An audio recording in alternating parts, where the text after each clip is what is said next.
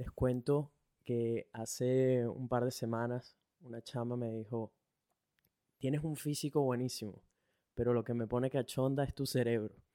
Yo, marico, ¿qué nivel de piropo ha sido el piropo de mi vida? No sé quién es la chama, pero me encantó el piropo. Rueda la intro.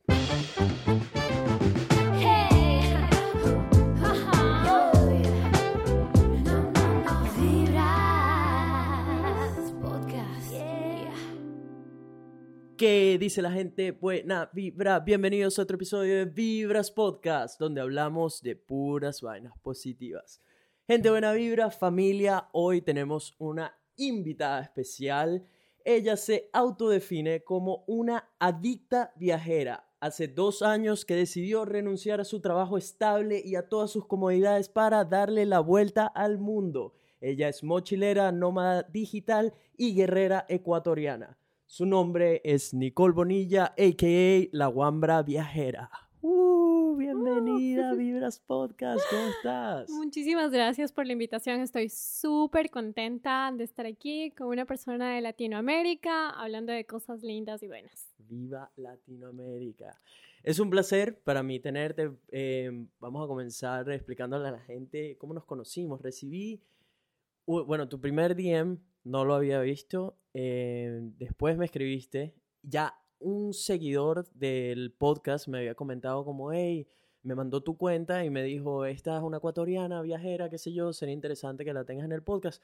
Total que le dije, bueno, déjame, ahora la chequeo. Se me olvidó por completo y menos mal que mandaste ese extra mensaje que después me acordé, tipo, dije, ah, ok, esta fue la, la persona que me habían recomendado tener en el podcast.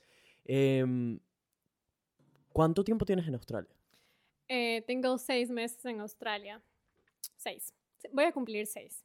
¿Qué estás haciendo ahorita aquí? Me vine acá desde diciembre a estudiar inglés porque mm, estoy comenzando algo en India y quería como dominar el idioma inglés para poder como seguir adelante con la idea que tengo ahora. ¿Cómo te, ¿Cómo te sientes ahorita con el inglés? En especial con el choque del inglés australiano, porque cuando venimos de Latinoamérica y estás acostumbrado al acento de Estados Unidos, pues el choque aquí en Australia es un poco fuerte. Bueno, yo tuve la oportunidad de trabajar en Ecuador dos años con una persona australiana, mi jefe, y medio que cachaba ya el acento, que es, es, es raro. Mm. Eh, ahora me siento mucho más confiado en el inglés. Ayer justo escribí un post en Instagram de que yo cuando comencé el viaje tenía así como un montón de como de inseguridad de hablar inglés, me daba un montón de vergüenza, yo decía, no, la gente se va a reír, no me va a entender, pero luego como empecé a avanzar en el viaje y en Asia no tuve la oportunidad de hablar con mucha gente en español, entonces eso me obligó a aprender inglés y ya luego le metí tantas ganas que a los seis meses estaba de profe de inglés para niños, ah, así fue la evolución. Y me vine acá para ya poder como pulir el inglés y hablarlo totalmente bien. Ok.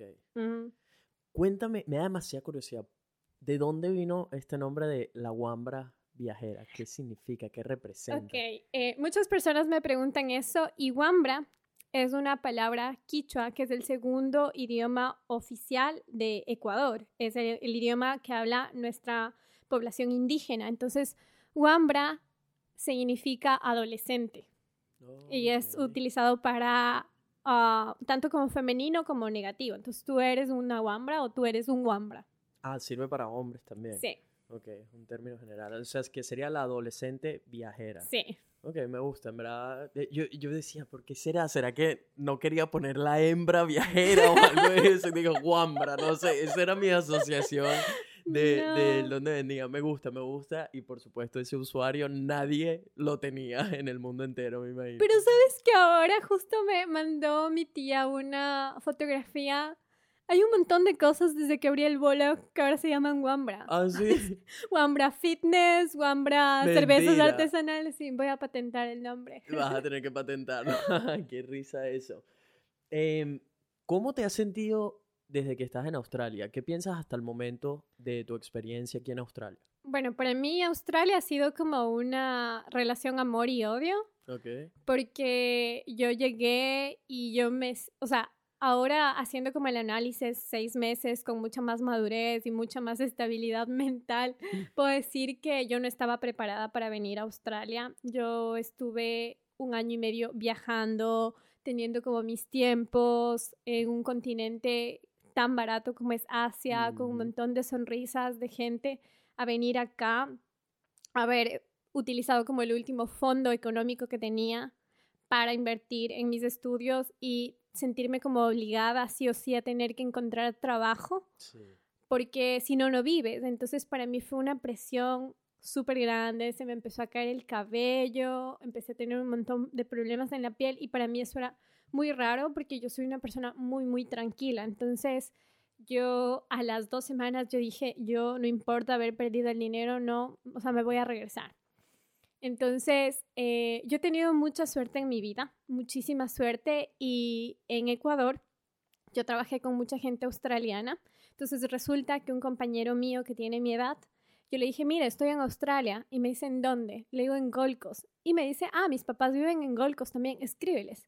Resulta que sus papás aquí son médicos y la vida les ha tratado re bien y ellos me invitaron a estar con ellos y ahora aquí en Brisbane vivo en su casa sola cuidando su casa y ellos han ah, convertido en mis casa papás. también en Brisbane. Tienen muchas casas. Ah.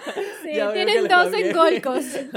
Sí, no, les va muy bien y son personas hiper generosos. Entonces ellos han sido como mis papás aquí y han sido como la fuerza o como la razón de la que me estoy, por la que me estoy quedando, porque son re lindos y es, es mi familia. Entonces, eh, poco a poco me he ido como adaptando a Australia y ahora ya no tengo esa presión de, ah, tengo que conseguir trabajo porque eh, donde estoy eh, yo no pago renta, entonces eso hace que las cosas sean mucho más fáciles Claro, y que me pueda enfocar en mis proyectos. Entonces ahí mejoró la situación. Que precisamente en países como este, la renta es lo que chupa la mayor cantidad de dinero. Sí. Wow, eh, No, pero yo he hablado, mira, con mucha gente, yo no sé tú qué opinas, de que Australia, eh, o sea, mucha gente acá, sobre todo latina, viene y trabaja muchísimo y se olvida de divertirse, o sea, se olvida de, lo bueno que es la vida, de lo lejos que fueron y yo he abierto como eh, un tema de discusión en mi blog respecto a esto, porque cuando la gente me pregunta qué opinas de Australia, pues yo siempre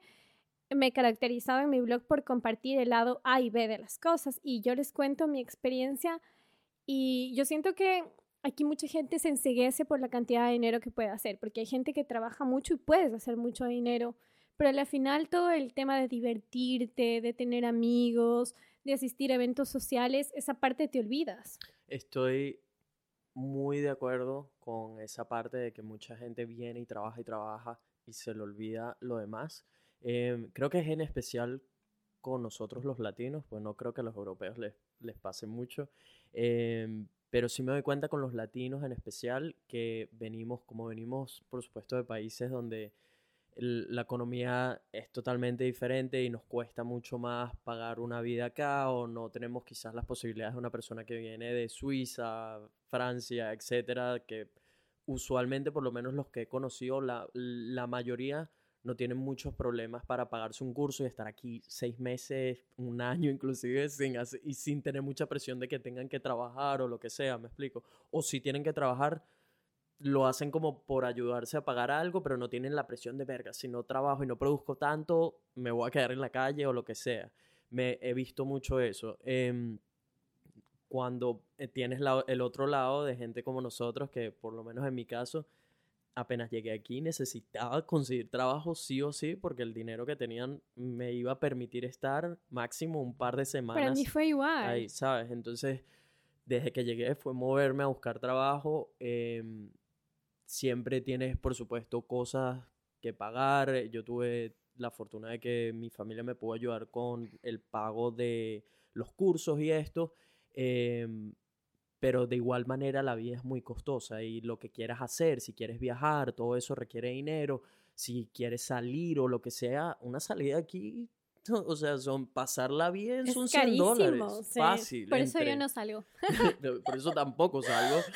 Eh, pero es, es, es, eso, 100 dólares una noche, una noche bien son fácil entre 80 y 100 dólares. Entre Uber de ida, Uber de vuelta, que de vuelta es más caro, que la entrada, que el trago, que si van a comer, que lo que sea Marico, es dinero, pues. Sí, aquí es carísimo el alcohol. Yo, por suerte, como no tomo y tampoco, sé, ¡eh! Lozano.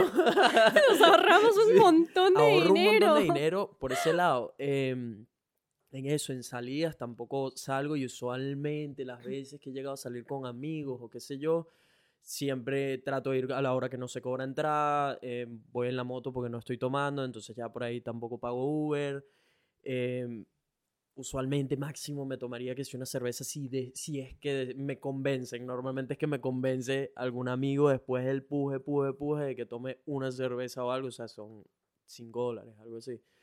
Em, pero de resto, si vas en otro plan de pasarla bien, bien, es dinero.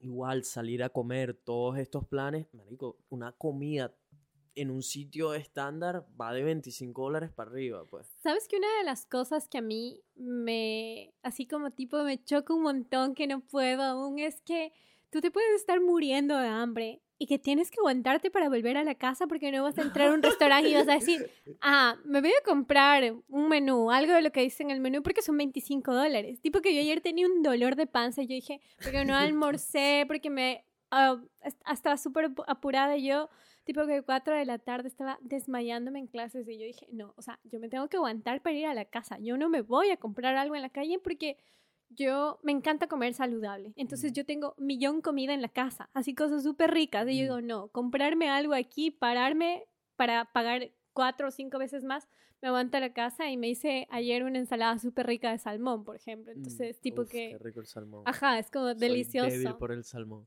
Y, y, me aguanté a la casa. Es eso. Eh, bienvenida a mi mundo. Yo ese es mi día a día viendo las tentaciones, porque además soy un gordelio, me y me, o sea, voy por la calle y cada vez que veo algún sitio de comida, de hamburguesas en especial, ese tipo de cosas, me pongo débil. Pero digo, no lo veas, no huelas, tú camina, tú camina, no, sigue, sigue.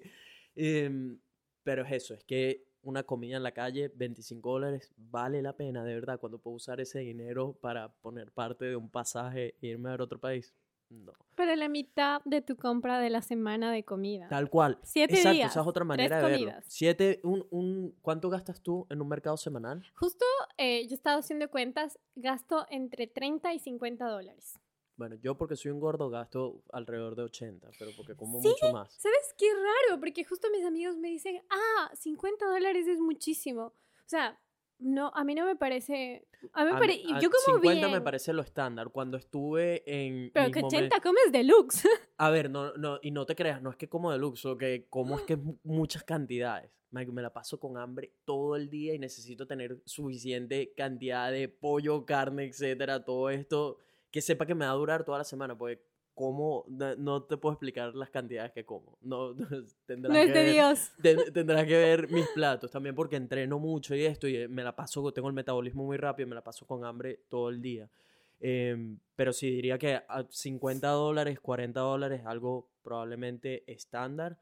Em, eso era lo que yo gastaba, que si al comienzo de año cuando solo comía pasta y el pollo barato y todo esto, pero porque comía, me explico, las mismas cantidades de solo poquitas cosas. Ahorita lo varío un poco más en grandes cantidades, entonces puedo llegar normalmente a 80, 70. Pero ¿sabes qué yo hago para que el precio baje? Y también esos son consejos que yo les doy en, en mi blog a las personas que lo leen. Es, por ejemplo, yo voy a mercados donde venden verduras y voy a la hora del cierre, como a Sam Cocos, este lugar donde ya, tipo, hace poco yo en verdad es que sí me, me, gusta alimentarme bien y hago como cosas para poder que mi, mi, presupuesto me alcance. De hecho, a mí me molestan en la escuela porque me dicen que yo soy una de las estudiantes como en toda Australia que mejor se alimenta. Porque es que yo, eh, yo siento que mi cuerpo tengo que darle como cosas buenas, o sea, como verduras. Las verduras aquí son muy caras. Imagínate que una cosa que a mí me choca un montón es que en Australia lo más barato sea las hamburguesas y las papas fritas. Es insólito. Y tipo, las opciones de comida sana siempre, siempre son tres veces más caras No, que es la carísimo. fucking hamburguesa con Sí. papas o qué sé yo. es Yo ya borré, borré Hungry Jacks porque esta cosa de el shake and win, ¿Qué, qué es eso? ¿El ¿tú no, no sabes? No. Oh, no. Oh, my God. This is like... Tienes tú la, una aplicación de Hungry Jacks que es Burger King en Burger King, otro ajá, lado. Entonces tú como que am, vibras tu teléfono y te sale un regalo. Entonces te dan como No. muchas papas fritas de regalo o te dan una hamburguesa en un dólar o dos dólares. Ya, ya, ¿dónde Yo está mi teléfono? Que borré- yo aquí- No, es literal, yo borré eso porque yo dije, no, o sea, tipo, yo no quiero, no quiero, y la borré. La borré porque yo pasaba y decía, no, unas papitas gratis. Gratis, imagínate lo que es gratis en Australia. Entonces entraba y dije, no, ya, la borré. Yo estoy ahorita en rehabilitación. Recuperándote a punta de vegetales. No, es que yo tengo una adicción por las papas fritas mal, o Y sea, el yo otro, no puedo no, las controlarme. amo. Sí. Las amo y, y las sweet potatoes. Verga, eso es mi debilidad. En estos días mi housemate hizo sweet potatoes y me estaba muriendo de la felicidad. Las amo, las rico. amo. Pero sí, Australia es un país que económicamente es un reto, en especial para gente de Sudamérica. Mm. Hay que trabajar muchísimo. em, sí coincido con esa parte de que hay mucha gente que trabaja, trabaja, trabaja. Pero mi problema no es con eso, no es con que trabajen, trabajen, trabajen y mm, quizás no salgan mucho o lo que sea. Porque creo que hay momentos en los que todos tenemos prioridades. Yo, por ejemplo, mi primer año aquí estaba muy enfocado en lo que quería, que era ahorrar suficiente dinero para viajar, para invertir en los equipos que quería de cámara, en todo esto. Y trabajé en base a eso y eventualmente me pagó todo el tiempo que invertí en eso, todas las salidas que dije que no, todos estos pequeños sacrificios que se acumularon durante un año me permitieron invertir en buenos equipos de cámara. Hice mi primer viaje largo por eh, Asia, que me permitió crear contenido para entender qué era lo, lo que me gustaba de viajes, todo esto. Regresé, me enfoqué aún más y trabajé ahora en base a hacer otro viaje. Eso me fue trayendo los primeros clientes, eventualmente pude hacer otro viaje más, me, me explico, como que una cosa fue llevando a la otra y tuve que hacer muchos sacrificios, pero porque para mí no era una prioridad salir a beber o ese tipo de cosas. Sí me, para mí no era una prioridad tener un montón de amigos, sino y, me- y menos amigos que no me llevan a ningún lado o amigos que me tienen hablando paja de alguien más, qué sé yo. O sea, reducí mi grupo a personas que han a tener solo unos cuantos, pero que aportan muchísimo en mi vida y que yo aporto muchísimo en la de ellos. Ese, ese es la realidad ahorita para mí, que mi grupo es de cuatro personas, algo así, cinco personas, pero que ellas están ahí para mí, yo estoy ahí para ellas y nos conectamos muy bien en mucho más que a nivel superficial. Tengo muchos conocidos, pero amigos solo tengo un grupito que me cabe en la mano, me explico, y que los considero familia y, y he vivido un montón de cosas con ellos y los conozco mucho más allá de lo que otras personas los conocen y me gusta más esa conexión profunda con cada uno de ellos. Entonces ha, ha sido cambiar esa cantidad por calidad. Em, por, eso, por eso digo que, tipo, para mí depende mucho de las prioridades que tenga la persona. Si la persona tiene, tiene sus prioridades, que quiere ser un viajero y qué sé yo, y dedica un año a no estar saliendo mucho, pero trabajar duro y está trabajando en sus proyectos que lo hacen feliz, por un lado, estoy totalmente de acuerdo con eso. Si estás solo consumiéndote en un trabajo, ahorrando, ahorrando, ahorrando, ahorrando, ahorrando, ¿Para sin qué? hacer no nada, sabemos. sin, hac- sin tipo hacer nada o esperando ese momento perfecto, tipo cuando tenga X cantidad de dinero lo que sea, es que voy a empezar a trabajar en ese proyecto que tanto me apasiona o, e- o voy a empezar a hacer la música que tanto he querido hacer. Eso no lo justifico, porque la vida es tan impredecible que puedes estar ahorrando todo ese dinero durante un año y tienes un accidente y tienes que gastarte todo el dinero que ahorraste en ti. O algo sucede con tu familia, o algo sucede y te tienes que ir de Australia y tienes que gastar todo el dinero que viniste. Me explico. O sea, hay tantas variables que pueden afectar ese plan que eso sí es como. Si, si estás trabajando, trabajando, trabajando, ahorrando, ahorrando, ahorrando, ahorrando, no, no estás haciendo nada que te divierta lo que sea y no estás trabajando en base a un sueño, no tienes un propósito, sino que estás trabajando por el simple hecho de necesito ahorrar y luego es que empiezo a hacer todo, eso para mí, para mí no tiene sentido. Estás, eh, estás perdiendo, estás dando lo más valioso que tienes en tu vida, que es tu tiempo. Ese es el recurso más valioso que tenemos, nuestro tiempo. Y absolutamente todos tenemos la misma cantidad, que es lo mejor de todo. Todos tenemos las mismas 24 horas, tú decides cómo las usas. Entonces, si estás invirtiendo todo tu tiempo, que es más valioso que el dinero, por el simple hecho de ganar dinero sin un objetivo o sin trabajar en paralelo con algo que de verdad te haga feliz, me parece que, es una... Pero sabes qué, yo pienso que el venir acá a Australia es así como súper tricky, es como entrar a este círculo, es, es, es difícil salir, ¿me entiendes? Hay tú pierdes como la objetividad muy rápido. La, las que ojo, eso es totalmente de acuerdo, porque el, el, problema está en que se hace muy buen dinero aquí. O sea, hay la gente puede hacer mucho dinero si vienen a trabajar duro y te administras bien y no sales mucho, no comes mucho en la calle, tienes, vives en un sitio donde la renta sea relativamente accesible, qué sé yo, puedes ahorrar bastante dinero. Eso es precisamente lo que creo que distrae a la gente, es el, porque eventualmente llegué a medio estar en una de esas situaciones donde estaba haciendo un montón de dinero, pues estaba trabajando 60 horas a la semana, qué sé yo, pero me di cuenta, marico, no estoy haciendo nada por mis videos, no estoy haciendo nada, no estoy, o no estoy haciendo lo que la cantidad que quisiera hacer de videos, de, de quizás de meterme más en las redes sociales, todo esto. Eso fue el primer año. Cuando me, me atrapé en ese círculo vicioso de que todo era en torno al dinero, dinero, dinero, dinero, porque cuando tenga tanto, porque cuando tenga tanto, ahí fue como, ya va, suficiente.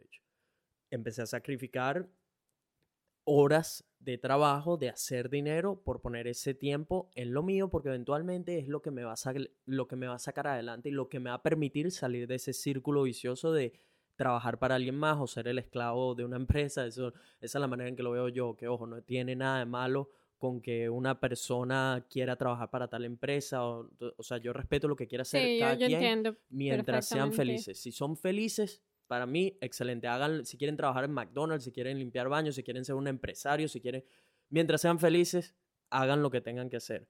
Pero yo, yo, yo no quiero estar trabajando para los sueños de nadie más, quiero trabajar por mis sueños. Ese soy yo, ese es Nelson. Em, porque es que recientemente alguien, alguien vi un comentario de una persona diciéndome, pero ¿qué tiene de malo con la gente que quiere pasar su vida trabajando por los sueños de alguien más o, o, yo que quiero trabajar en una empresa. Y le dije, no tiene nada de malo. Mientras tú seas feliz y no te quejes, porque lo, lo que no me gusta es la gente que está quejándose. Se quejan de su trabajo, del trabajo que les da de comer, se quejan de su jefe, se quejan de sus circunstancias, pero no hacen nada al respecto. ¿Me explico? Ese, ese es mi, esa es la gente con la que yo tengo problemas, de tipo, ok, si no te gusta eso, haz algo al respecto porque tienes todo el control de tu vida, ¿me explico? Sí, ese es como yo pienso el efecto secundario de Australia, o sea, estás ganando un montón de plata, pero tú encuentras un montón de gente quejándose, entonces mm. yo soy igual que tú, es como, em, yo me digo que en la escuela para mí ha sido súper difícil porque es súper gracioso, hay tres preguntas súper recurrentes en la escuela. La primera es, ¿cuánto ganas? No, la primera, ¿tienes o no trabajo? Sí. La segunda, ¿cuánto ganas? Eh. Y la tercera, ¿vas a renovar tu visa? Yo ya estoy hasta acá. Yo, chicos, ya no más. Por favor, la, la no visa, más. Sí, es un clásico. no me voy a quedar, no me voy a quedar. Estoy feliz de continuar mi viaje. Tengo trabajo, sí, trabajo 10 horitas, que es como más que suficiente para mí y estoy re feliz. Ya, no necesito más. Claro, no, y especial que te estás ahorrando la renta. Sí, yo, la verdad. Y aparte de trabajo por, por internet, o sea, mi trabajo es, es móvil. Entonces, yo ahorita lo que tengo, lo que gano, es para pagar eh, mi comida y para pagar el transporte. Y ya está, o sea, no necesito más. Yo, eh, esto de que estamos hablando del dinero de este círculo, yo ya salí hace muchos años. O sea. Mm. Yo la verdad es que encontré que la felicidad para mí no depende del dinero, depende como de los momentos y de las circunstancias. Por ejemplo, yo he tenido que comprar acá algunas cosas, por ejemplo, ropa, que yo soy no muy, o sea, vivo medio que una vida, vida, minimalista. Y todo lo he comprado de segunda mano, o sea, yo no tengo, no sé, es como yo en verdad vivo una vida alternativa, no necesito como mostrarle a la gente cuánto tengo o el éxito que tengo, porque todo está dentro de mí. Entonces yo la ropa que me he comprado súper barata y no me da vergüenza decir eso, yo vivo feliz. O sea, eh, Eso, por cierto, tengo un podcast y un video dedicado eh, que todavía no he hecho hablándole a la gente del minimalismo, porque creo que es un concepto muy poderoso para cambiar tu vida para mejor y creo que no mucha gente sabe del minimalismo o si saben, creo que tienen el concepto errado, que es tipo, todo el mundo lo ve como, o la mayoría de la gente lo ve como viviendo con solo un par de cositas, cuando en realidad es vivir con lo esencial para ti. Ese es más o menos como... ¿Tú viste el documental en Netflix? Vi el documental en Netflix. Es súper interesante lo que dicen, porque yo estoy totalmente de acuerdo. Yo cuando vivía en Ecuador, yo tenía una... Tenía todo lo que una persona de mi edad hubiera querido tener. Un departamento súper bonito, un montón de ropa. Eh, y yo tenía una vida bastante... Puede ser como era una persona que tenía un norte hacia donde iba, pero era muy superficial también. O sea, todo el estatus que te da el tener una buena posición, el tener un buen sueldo, que puedes viajar por comprarte cosas. Y yo sentía que eso, al final, tener tanta cosa, no me permitía pensar. Ahora, yo tengo muy poquitas cosas. Yo siento que eso, imagínate la, la bendición de tener tu casa en tu mochila, o sea, de poder moverte donde quieras, de que si es que esto te pesa, ves a una persona y le dices, oye, te lo regalo, mira, tú lo vas a necesitar, como desprenderte de las cosas, hace que pienses mejor. No sé, a mí me va así como re, yo no me maquillo, me, me encanta mi cara limpia, o sea, no sé, siento que si es que cargaría un montón de maquillaje o cosas así, todo va a dificultarme más viajar, ¿me entiendes? Entonces ahorita estoy así y me siento bien así.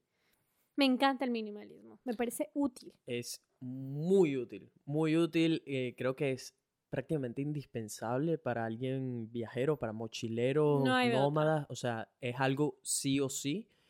Em, pero más, más allá de las cosas materiales también, que esto es más o menos lo que quiero explicarle luego a la gente, que es que es algo que se aplica a todos los aspectos de tu vida. O sea, yo soy minimalista y no lo sabía. Por ejemplo, con absolutamente todo en mi vida. Desde las cosas materiales yo no compro ropa, por ejemplo, desde, desde que llegué acá, que de hecho ahora veo la cantidad de ropa que, con la que llegué a Australia. Marico, y digo, qué barbaridad, bicho, el círculo con el que, en el que estaba en Venezuela, donde era muy importante la marca con la que te vistieras, ese tipo de cosas, y todo gira en torno a eso, a lo material. Y ahora lo veo y es tipo, marico, qué imbécil, bicho. Mira la cantidad de dinero y tiempo que boté comprando esa ropa, ¿sabes? Es, una locura. Y, las veo y, digo, marico, qué dolor ver toda esa cantidad de dinero en ropa que ni siquiera me pongo ya, que rara vez la uso. Y que ya no representan nada importante para mí. No me interesa con qué marca me estoy vistiendo mientras sea una ropa que me haga sentir cómodo o lo que sea, ¿me explico? O, o me dé, tenga utilidad. Eso es todo. Em, con mis equipos es lo mismo, tipo, ahora me estoy, precisamente he estado vendiendo un montón de cosas de equipos que no uso tanto, que simplemente los había comprado y no les doy el uso constante. Me estoy desprendiendo de todo eso también, de quiero quedarme con el equipo necesario para hacer contenido de calidad. Ya, no quiero tener cosas que estén sobrando o tenerlo por si acaso lo vaya a usar. No, quiero lo estrictamente necesario para yo sentirme cómodo creando contenido. Me explico, eso, es todo. Con mis amigos es lo mismo, lo que expliqué hace un rato. Mi círculo de amigos no es tener todos los amigos posibles y amigo aquí, allá, más allá, no sé qué, este amigo, este es el amigo que me pasa para no sé dónde, este es el amigo de no sé qué, este es el amigo. No, quiero un grupo pequeño de amigos, pero amigos de calidad, eh, de calidad humana. Valoro muchísimo más eso o sea, al final lo, lo aplicas a, a todas las cosas de tu vida. Entonces, es eso, es un concepto que la gente solo lo relaciona con cosas materiales y si bien está muy, muy ligado a, a lo material, aplica para todo en tu vida. Para tener básicamente todo en todos los aspectos de tu vida, lo esencial, lo que, lo que de verdad te haga feliz, lo que de verdad se alinee con tus creencias, con quién eres y es un concepto que, como te digo, que creo que no mucha gente conoce bien o entiende bien o, no sabe. Yo no lo sabía, lo estaba aplicando sin saberlo. Hasta que alguien le puso un nombre a, eso que estaba haciendo y dije, ah, ok, esto, esto que venía Soy minimalista. Sí, sí, sí, es como, wow, ahora un montón de cosas tienen sentido y cuando tienen como una manera de definirlas es más fácil también para explicárselo a otras personas o, o con, sí, creo que, que, es más fácil como pasarlo a otras personas si tienes una, un, si tiene un nombre o un, algo específico. Em, pero sí, es, es, muy interesante lo del minimalismo. Vamos a llevarlo un poquito más atrás, que la conversación ha estado muy interesante como empezó, pero eh, quería que me contaras un poco de Ecuador, de tu vida allá. Tienes 27 años, ¿cierto? Em, cuéntame un poco después de que terminaste el colegio, que estudiaste, empezaste a trabajar, ¿qué sucedió? ¿Qué, o sea, ¿en qué momento dijiste, sabes qué? A la mierda todo, me quiero ir a darle la vuelta al mundo y a escribir sobre ello. Quiero entender cuál fue ese momento donde, donde diste con esta idea, por qué. Ok, em, a ver, yo desde los 18 años vivo sola. Yo crecí en una ciudad que se llama Ambato nací en Guayaquil, crecí en Ambato y luego me fui a estudiar a la capital de Ecuador, que muchos conocen, se llama Quito. Entonces, con 18 años, eh, yo ya estaba viviendo sola y para mí eso fue algo así súper fuerte en mi vida porque yo vine de una familia donde me cuidaban mucho. Entonces, tipo que a los 15 años fui a unas dos, tres fiestas de los 15 años que nosotros en Latinoamérica celebramos. Y tipo que a los tres años después me soltaron así y para mí fue, wow, una libertad jamás explorada en mi vida y me desmadré mal. Dos años, tipo que me fui por el camino del mal. ¿Qué hiciste? Un montón de fiesta, un montón de fiesta. Yo, ah. yo pienso que antes yo no sé por qué ahora yo soy tan aburrida. O bueno, no soy aburrida, pero me gustan cosas distintas. Yo no salgo. O sea, tipo que en Ecuador mis amigos los últimos años tenían que rogarme para que yo salga. Porque mm, yo, no, chicos, mi casa es mi hogar. No, no, no, como muévete, sal. Y yo, no. Salí mucho, experimenté mucho. O sea, como esa vida nocturna que nunca tuve acceso cuando era más chama. Y no sé, me, me, encantó como vivirla, pero luego me, di cuenta que no es para mí. también dicen chama. Nosotros decimos sí, chamo. Es chamito. ¿Ustedes dicen chamito? Chamito. Que, sí. Ah. Entonces, em, la cosa es que eh, además, paralelamente, tuve la suerte de trabajar muy joven. Le digo la suerte porque yo antes odiaba, o sea, yo decía, ah, porque yo estoy trabajando con 18 años, yo debería estar como mis otros compañeros haciendo nada. Y a la final ahora es como una de las cosas que más me siento como agradecida porque yo ya a los 18, 19 años yo ya manejaba como mi propio sueldo, mis papás me seguían ayudando, pero yo tenía mucho más dinero que el resto porque trabajaba. Y decía, ¿qué hago con este dinero? Entonces, el primer sueldo, me acuerdo. ¿qué, ¿qué, hace la gente con esto que llaman dinero? Es que yo nunca había tenido como, tipo que te den, me acuerdo en ese entonces conseguí un súper buen trabajo con 18 años me acuerdo que me pagaban 400 dólares. Imagínate, Ecuador hace 10 años. yo no sé qué haría con 400 dólares y 18 qué años. Hacer. Siempre le había pedido a mi mamá un par de Converse. Siempre. Y mi mamá me ah. decía, no, son muy caros. Y yo, yo decía, cuando yo tenga mi primer trabajo me voy a comprar. Me compré dos pares de zapatos Converse. Chao, 400 dólares. Y una chaqueta Converse Sí, chavo, 400 dólares, pero además me habían ofrecido una tarjeta de crédito. Yo era la sensación para mis compañeros porque eh. yo estaba viviendo cosas muy rápido para mi edad, entonces lo difería 12 meses. ¡Qué mm. bruta! Man, qué risa eso. Que es, que con 18, marico, uno está tan novato en la vida y uno cree que se sabe todo. Crees que eres el amo de la vida. Yo era la reina, la reina. Nada, eres nada, no sabes nada. Yo, yo, yo, gasté un montón, mucho, muy mal mi dinero, muchos años. Yo luego te voy a contar cómo pasaron las cosas, pero luego entendí la importancia del dinero y el ahorro. Pero yo desde los 18 años, como te dije, empecé a trabajar, entré a una compañía súper buena, entré como cajera en un supermercado que estaba considerado como las 10 empresas mejores para trabajar en Ecuador, entonces me pagaban súper bien para la edad que tenía, era un part-time. Este trabajo sí fue como una suerte porque como que, ah, no sé, como 500 mil personas aplican y salen 20. Entonces fue así como la cosa. Y en ese entonces, como manejaba dinero a la edad, o sea, como muy jovencita, yo le dije a mi mamá, ah, voy a, irme a visitarle a mi tía a Estados Unidos. Entonces me fui y era la primera vez que yo salía de Ecuador y yo te dije, yo soy súper sentimental y en, el, en el cielo mientras llegamos a Florida, que Estados Unidos no es uno de mis países favoritos ahora, yo dije, no, esto es maravilloso, y empecé a llorar y yo dije, no, el cielo, wow, esto es, no sé, siempre me, ha creí, siempre he creído que los aviones son uno de los mejores inventos, o sea, imagínate esas oh, máquinas gigantes volando, o sea, yo no, yo vi el, mar y yo dije, wow, o sea, llegué acá con mi dinero, wow, a los 19 años. Viajé, hice ese viaje y luego yo dije, no, o sea, me gusta como esta sensación de conocer más lugares, desde ahí empecé a viajar y no paré. Me fui a Puerto Rico el siguiente año porque tuve un novio de Puerto Rico. Empecé, o sea, de ahí yo hice como una recopilación de mi vida de viajes en, en, mi blog y no me había dado cuenta, pero cada vez desde los 19 años hice uno o dos viajes por año hasta en este momento. Nunca dejé de, de viajar. Entonces, cuando tenía 20, empecé a trabajar en mi carrera. Yo estudié comunicación, entonces ah, siempre como que fui un, así como un caso especial como para la edad que vivía, porque también fui la primera persona con esa edad que podía ya vincularse a su profesión. Y fue súper bueno porque eso me abrió un montón de oportunidades luego para tener muchísimos trabajos buenos, permitirme ahorrar y ahora, por ejemplo, estar viajando. Entonces, eh, paralelamente me empecé como a enamorar así un montón de viajes y empecé a hacer eh, couchsurfing. Entonces, como para las personas que no saben qué es esta plataforma, es una plataforma donde tú puedes hospedar gente de otros países o ser hospedado.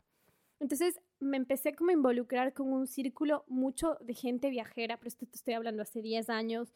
Eh, empecé a tener muchos amigos extranjeros, entonces yo vivía como en un círculo de gente que vivía viajando, regular o irregularmente, y esa gente alimentaba como mis sueños un montón, un montón, un montón, hasta que yo... Ese deseo de querer seguir viajando. Pero era una cosa que mm. yo tenía adentro que era así que no lo podía controlar. O sea, mm. tipo que cuando yo tuve 22 años, yo dije, no, yo, la verdad es que yo quiero vivir viajando. Mis papás ellos me decían, deja de gastar tanto dinero en los viajes, siempre me decían eso, cómprate un carro, cómprate un departamento, no gastes tanto, porque antes tampoco viajaba de la manera que ahora viajaba, o sea, desfinfarraba el dinero.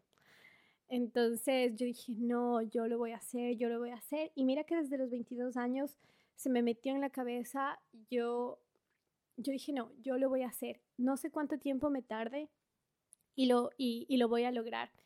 Y cuando tuve ya 25 años, llegó el momento y lo hice. O sea, para eso me preparé. O sea, fue tipo que yo decía, me compro un departamento o viajo. ¿Qué hago? O sea, vuelvo a la normalidad porque mis papás me presionaban un montón. Me decían, ya es hora de que ya tomes tu vida en serio. o sea, tipo, no gastes la cantidad de dinero que gastas viajando, cómprate un depart.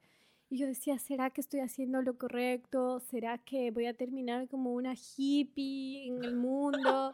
tipo, sin, sin objetivos, sin bañarme. Sin medias.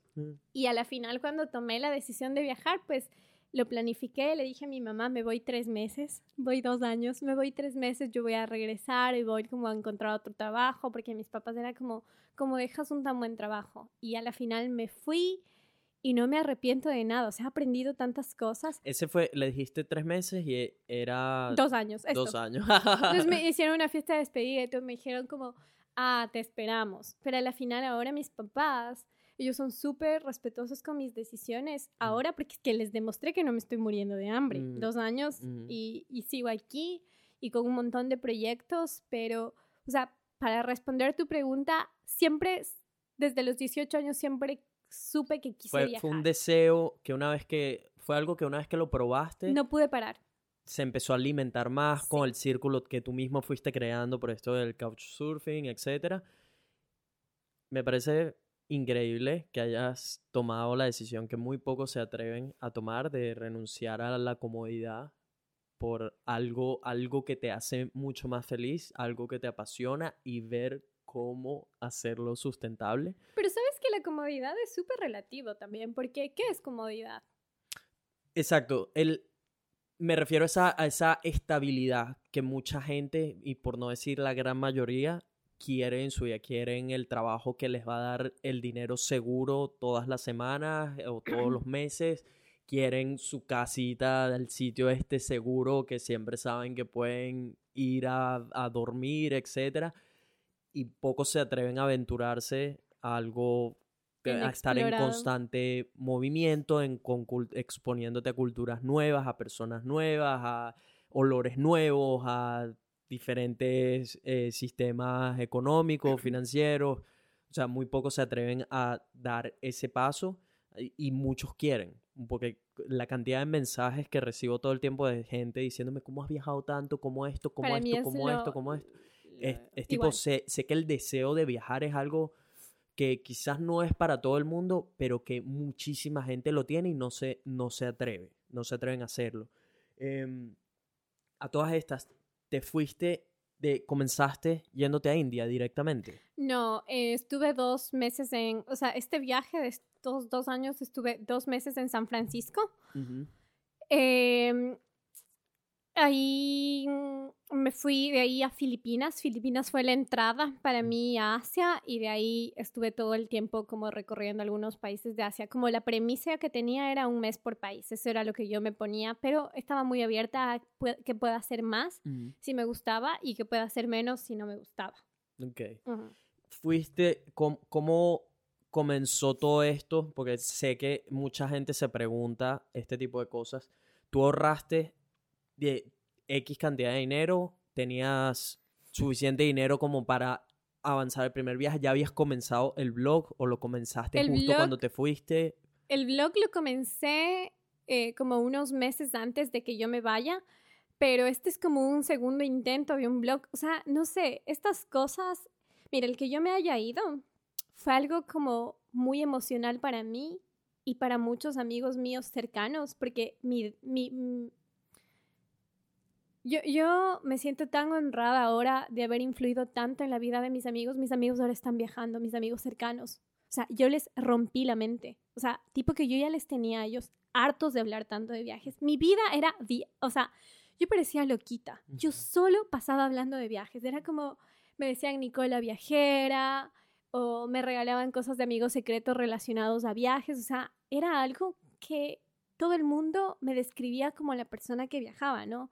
Entonces, cuando yo realmente logré hacerlo, en, como en mi despedida hasta mis amigos se pusieron a llorar porque dijeron, oye, o sea, imagínate, ¿te acuerdas cuando hablabas hace ocho años de que tú querías hacer esto y nosotros no te creíamos? Loca, te estás yendo. Es como, finalmente llegó el día. Cuando vendí las cosas de mi departamento, mis amigos me los mis amigos fueron los que me compraban las cosas re felices porque decían, yo sé que comprándote, qué sé yo, la maceta que estás vendiendo, el mueble, el cojín, yo estoy aportando para el sueño que ha sido toda tu vida. Entonces, lo que yo hice fue súper como, yo soy muy organizada, entonces fue muy metódico. Eh, yo tomé la decisión de que quería viajar así en serio un año atrás. Entonces yo dije, voy a ahorrar el 70% de mi salario. Entonces, así como sagradamente pasaba de una cuenta, de mi cuenta que me depositaban a otra cuenta que era, estaba bloqueada de banco, entonces pasaba el 70% del dinero y con el 30% restante yo pagaba un crédito que hasta ahora lo estoy pagando para estudiar mi universidad. Eh, pagaba mi arriendo, mi comida y suspendí como todas las salidas con mis amigos. Yo les dije, chicos, si ustedes quieren verme, visítenme. Yo no voy a salir porque yo necesito ahorrar. Entonces saqué así fue un plan muy estricto para mí. Que tomó un año. Que tomó un año. Entonces, además, yo doy un curso online que se llama Cómo organizar un viaje largo con bajo presupuesto, en el que precisamente a las personas les cuento cómo yo hago, o sea, cómo yo hice, porque yo, yo siento que si mi receta funcionó conmigo, funciona con cualquiera, independientemente de tus ingresos. Entonces, otra de las cosas que yo hice, que yo recomiendo en el curso, es utilizar como mi creatividad para generar más ingresos. Entonces, yo hice un mercado de pulgas y yo vivía en una ciudad en la Amazonía re chiquita. Entonces, ahí la gente ni siquiera sabía que era mercado de pulgas. No había uno, yo creé uno. Entonces me uní con un grupo de amigos, dije, ¿tienen cosas para vender? Sí, sí, sí, ok. Hicimos en el bar de un amigo, que era un bar increíble, no cobramos la mesa, o sea, tipo que yo si es que no hay cosas, yo las creo y ya, sí. no me hago problema. Entonces vendí mis cosas, yo trabajaba en una universidad y era, ahora esta ciudad se había vuelto estudiantil, entonces como que los estudiantes estaban felices de poder comprar, por ejemplo, ropa que estaba en un súper buen estado por, por mucho menos de eh, Claro, muy poco. Y luego me fui a Quito, que en Quito esto ya ahora de los mercados de pulgas se están convirtiendo en cosas súper de moda. Y en eso hice mil dólares, en dos mercados de pulgas. Entonces, eso, ese dinero, al ahorro. Al ahorro sí. Las cosas que vendí de mi casa, que tenía vaina y media, al ahorro. Entonces, tuve un como presupuesto que primero me permitió también comprar como mi equipo de cosas. Tenía como mi cámara, mi cámara es súper chiquita, es una cámara compacta, pero yo quería como tomar buenas fotos, me mm. compré un dron, que el dron a la final no sé por qué lo compré, luego lo vendí. lo y era agarrada como una lonchera, es que pesa esa cosa. Es complicado. Me compré una GoPro que hasta ahora no sé cómo se utiliza. Creo que tendré que ayudarte con eso. Ah, compré algunas cosas y de ahí ya dije me voy. Pero, o sea, yo como que hice la proyección como para pagarme un sueldo básico, digamos, para no trabajar un año. Entonces yo tenía como una mesada, digamos, que era 400 dólares por mes. Entonces, americanos. Entonces yo como que me pagaba eso. Eso sin incluir, me imagino, los pasajes. No, eso era aparte. Tenía mm. como un rubro de... Yo soy súper organizada. Entonces, 400 mi, mi sueldo. De ahí tenía un rubro de 150 dólares para pasajes. Los pasajes inter... Eh, los pasajes tú has estado en Asia, de país a país son súper baratos. Sí, Entonces tenía como 150 y de ahí tenía como gastos varios, otra como uno de emergencia. Y ya, entonces como que lo fui, tenía un sueldo. Ok, esa, esa manera de, esa organización me gusta mucho, me gusta mucho ese tip de organizarte y bueno, ok, me voy a estar dando un sueldo, tengo esto por si hay un gasto extra y los pasajes que por supuesto normalmente es lo más costoso al momento de mantenerte viajando. Em, llegaste a San Francisco, de ahí saltaste a Filipinas. Filipinas, que por cierto es mi país favorito. Ah, es, increíble, me encanta. Por lejos mi país favorito hasta el momento. Em, para viajar. Para viajar es mi país favorito. ¿Qué, qué, otros, ¿Qué países has visto hasta el momento? ¿Cuántos llevas? Creo que 10 o 12. Okay. ¿Cuáles han sido? ¿Filipinas, Estados Unidos? no, de solo de Asia, porque de los otros he conocido 25 países. Más, solo los de Asia es más fácil. Ok, o sea, 25 aparte de los de Asia. No, 25 con Asia. Es que, lo que lo que pasa es que, como te cuento en la historia, antes de que viaje a Asia, yo ya estaba constantemente viajando. Entonces, en esos años viajé Latinoamérica, eh, Latinoamérica, Centroamérica y Norteamérica, pero eran los viajes que te daban 15 días en el trabajo que tenías que ir y volver. Entonces ahí me fui haciendo así como... Y de ahí estuve en Asia, mi, mi puerta fue Filipinas, luego me fui a... fui a Indonesia, pero para mí cada país significó algo, o sea, como Indonesia, perdón, Filipinas, hice couchsurfing, conocí una familia increíble Filipinas, eh, de Filipina y que tengo una historia ahí súper linda porque, bueno, es linda, pero va a sonar duro esto. La cosa es que en Navidad la mamá de mi host fallece.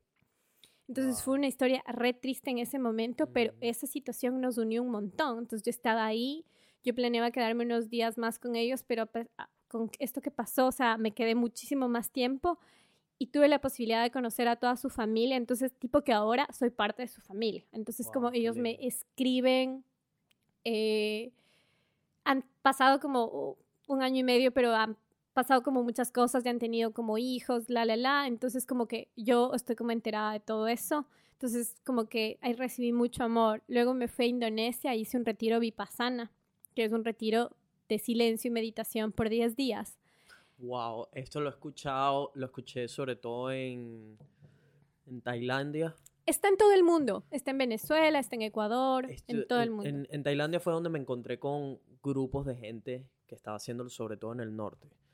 Y que me costaría demasiado es durísimo. hacer algo de esto. Es duro, pero... Lo escucho, lo escucho y ya... No, es duro. Para mí fue así como una de las experiencias días, más además, porque hay gente que se va tres días, cinco días, diez. No, la primera vez es diez.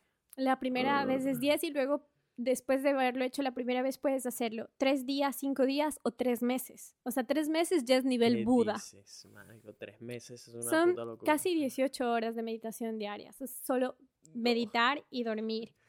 Pero eso a mí me abrió la mente totalmente. O sea, hice una limpieza mental, saqué toda la basura que tenía de mi mente. Y ahí como que, no sé, como que me fue dando mucha más claridad de las cosas que quería y luego me fui a Malasia, estuve en Singapur, pero en cada país me pasaba como cosas, así como yo empecé a compartir las cosas que me pasaban en el blog y mi blog, todo el mundo me dice, ah, ¿cómo creciste tan rápido en el blog? Porque nunca has pagado por publicidad. Pero yo empecé como a contar lo que me pasaba. Entonces la gente se empezó a conectar un montón porque yo nunca lo maquillé, nunca dije, ah, me voy a tomar la foto bonita con el vestido en el aire para que la gente me siga. Solo dije, ok, yo siempre me ha encantado escribir. Si a alguien le interesa leer lo que yo tengo para contar, súper bien. Y empezó y hay una historia muy popular en mi blog que como que se viralizó de que a mí en el nuevo año chino me robaron en Malasia, me robaron en el hostal, me robaron todo. O sea, todo lo importante, mis tarjetas, mi pasaporte y mi dinero. Ya, el pasaporte era una complicación porque Ecuador no tiene tantas embajadas. Entonces. Ni te cuento la de Venezuela. Pero había una en Malasia. Había una en Malasia, pero el, el, cónsul no se portó tan bien. Entonces, eh, tipo que me robaron todo. Yo llegué y yo veo que mi locker, rompieron el locker, la puerta, o sea, yo abro la puerta del locker y el locker, se, la puerta se cayó. Entonces yo dije, ¡Ah! no. y empecé a buscar todas las cosas y no encontré. Yo dije, no, me robaron, me robaron, me robaron. Era el nuevo año chino, todo el mundo era así como en un éxtasis total, porque es como celebración y todas esas cosas. La cosa es que eh, en la madrugada, como que yo eh, estaba así como súper ¿qué hago? O sea, es el pasaporte. O sea, como que reaccioné y dije, aquí se acabó el viaje. A los tres meses ya no hay nada que hacer. O sea, ¿qué hago sin pasaporte? Tenía dos dólares. ¿La cámara, todo eso también? No, la cámara, el dron, todas esas cosas, solo se llevaron mi billetera. Entonces todo eso lo habían dejado ahí. Entonces, la cosa es que era una persona que se había hospedado en el hostal. Logramos contactarnos con esa persona. Mentira. El, dueño le contactó y le dijo, por favor, tienes que venir a dejar las cosas acá. La chica declaró que tenía las cosas. No te, o sea, es como, es una historia así de una novela. La ¿De chica, dónde era la persona que te robó? Malaya. La chica era una chica de ahí, de ese pueblo, pero que acostumbraba a hacer esas cosas. Ah. Entonces, que lo hacía como confabulada con su, con su novia. Entonces, la cosa es que yo llego a, ella había quedado en irme a dejar en la mañana, la chica nunca llegó, la policía no se movía y yo les decía a ellos, ustedes saben, o sea, yo tengo dos dólares, yo no tengo que comer, no tengo nada y la policía súper lenta, la, la, la, la. Al siguiente día yo estaba así como llorando un montón, cogí un Uber y el señor del Uber me dice, ¿qué pasa? ¿Por qué estás llorando? Y le conté así la historia y le dije, lo que pasa es que no tengo nada. Entonces él me llevó a la playa, me dijo que no me preocupe, que él me va a ayudar, me invitó a comer y yo seguía llorando y me decía, no te preocupes, yo te prometo que te voy a ayudar. Entonces él me preguntó unas horas después, mándame el ID de la chica. O sea, tienes eso. Una foto, Claro, teníamos el ID y en el ID estaba como la ciudad de la en la que ella vivía, que no era una ciudad, era un, pueblito. me dice, mira, alístate que a las 3 te voy a ver, vamos a buscar a la chica. Ah. Entonces me fui al pueblito, que así como que llegué al pueblito y me dice él, ¿y ahora cómo encontramos a la chica? Entonces yo digo, vamos a una mezquita. En las mezquitas todo el mundo se reúne. Mm. Entonces, tipo que en las mezquitas solo entran los hombres a rezar, el musul o sea, como todo el tema de las personas musulmanas son como súper eh, machistas en algún momento, entonces yo estaba desesperada por mis cosas que cojo y entro así como, eh, él parquea y yo entro corriendo a la mezquita, todos rezando, y yo así entro corriendo, ¡me robaron! y todos los hombres así se paran y me dicen como, ¿qué hace una chica aquí con zapatos en la mezquita y yo llorando? Y ellos, no, no, tranquila, te vamos a ayudar.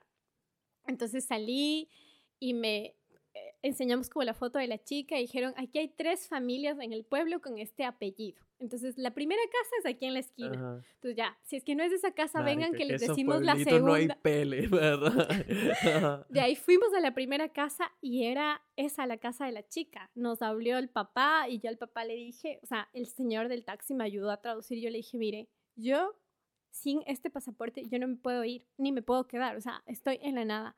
Yo necesito que su hija me devuelva mis cosas. Él no tenía ni idea de lo que le estaba hablando porque la chica se había fugado un mes antes con el novio. Pero eh, en estas religiones como que hay un respeto súper grande a la familia. Entonces él cogió y le llamó a la chica y le dijo, yo necesito que tú le devuelvas las cosas. Entonces a la noche la chica me devolvió, pero hicieron un contacto con la policía, yo no le conocí nunca a la chica, la chica se quedó con el dinero en efectivo que a mí al final me valía y, y me devolvieron mis cosas. O sea, fue así como... ¡Wow! ¡Qué súper loco! Suerte. Pero paralelamente hice una campaña de crowdfunding ese mismo día y alcancé en un día 1.500 dólares de mis lectores. O sea, fue así una cosa loca. O sea, yo, ellos eran, no, no vas a parar de viajar. O sea, se perdió el dinero, nosotros te lo vamos a devolver. Y empezaron como a movilizar. ¿Cuánto dinero perdiste de lo que ella te robó? Mil, mil dólares. Mil dólares. Ajá, que eran efectivo. Entonces, pero los recuperé con las donaciones de mis lectores. Qué brutal. Qué loco, ¿no? Brutal, está buena esa historia que pues... y cada...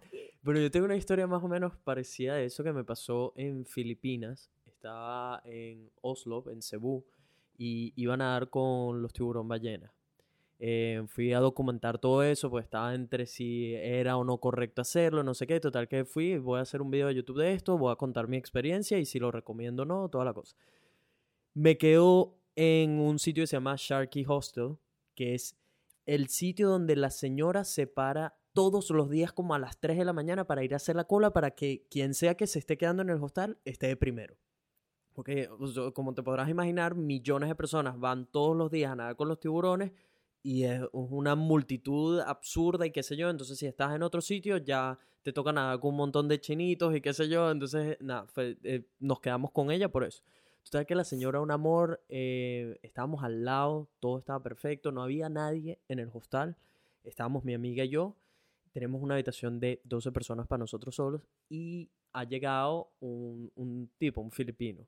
Eh, era gay, que no tiene nada que ver, pero me refiero a eso porque era como muy amigable en ese sentido em, y me estaba hablando mucho, me estaba hablando mucho a mí, pero yo soy, yo soy muy de, yo soy un amor y me encanta hablar con todo el mundo y cuando conozco a gente me encanta conectarme con ellos, pero en lo que siento, que me, me pasa muy poco, pero cuando siento que alguien no me da buena vibra, Marico, de, una, o sea, es una vaina como que el cuerpo me lo dice, te lo juro, es, es, es insólito. Pues, he, aprendido, he aprendido de alguna manera a detectar una persona que no se alinee, no se alinee conmigo, no conecte conmigo, y ya de una vez que lo detecto, les hago como una barrera. Marico, está mal, porque muchas veces puede ser que uno esté equivocado, sí puede pasar, pero no me ha fallado mucho ese instinto. Entonces cada vez que me, y en especial después de esta experiencia, aprendí como a hacerle más caso a mi intuición en ese sentido.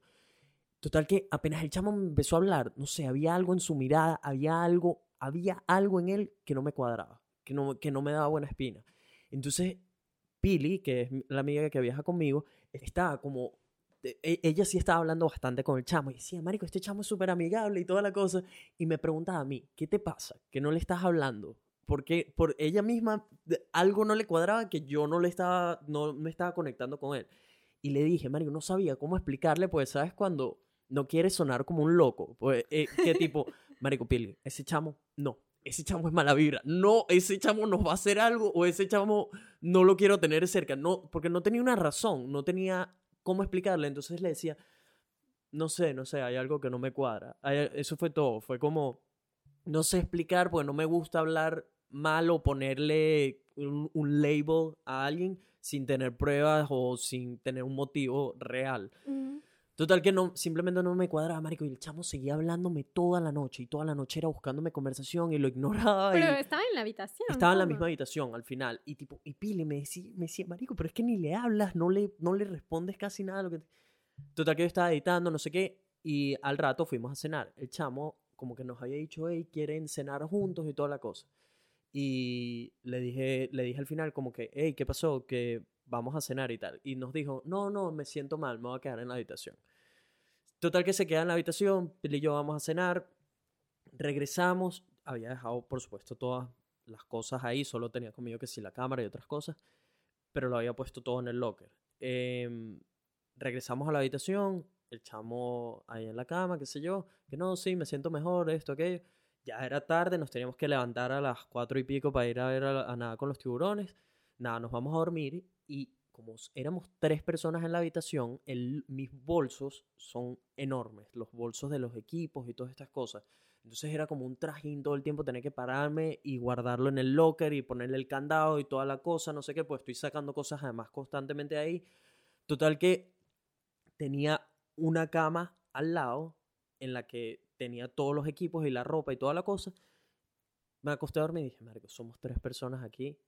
Ya ellos dos estaban durmiendo, yo me había quedado editando hasta un poco más tarde. Me acosté a dormir, guardé todo en el bolso y ya lo dejé encima de, de la cama que tenía al lado. La mañana siguiente em, me, le- me levanto, el chamo, marico, en mitad de la noche me había medio levantado y el chamo estaba durmiendo como muy diferente a la manera en que se acostó. Tipo, algo así como que estaba durmiendo con la cabeza hacia el otro lado ahora y al lado, justo al lado de mi bolso. Tipo, pues la cama estaba, es- era como una L de camas y tipo, él estaba aquí viendo hacia allá, mi bolso estaba acá y yo estaba acá.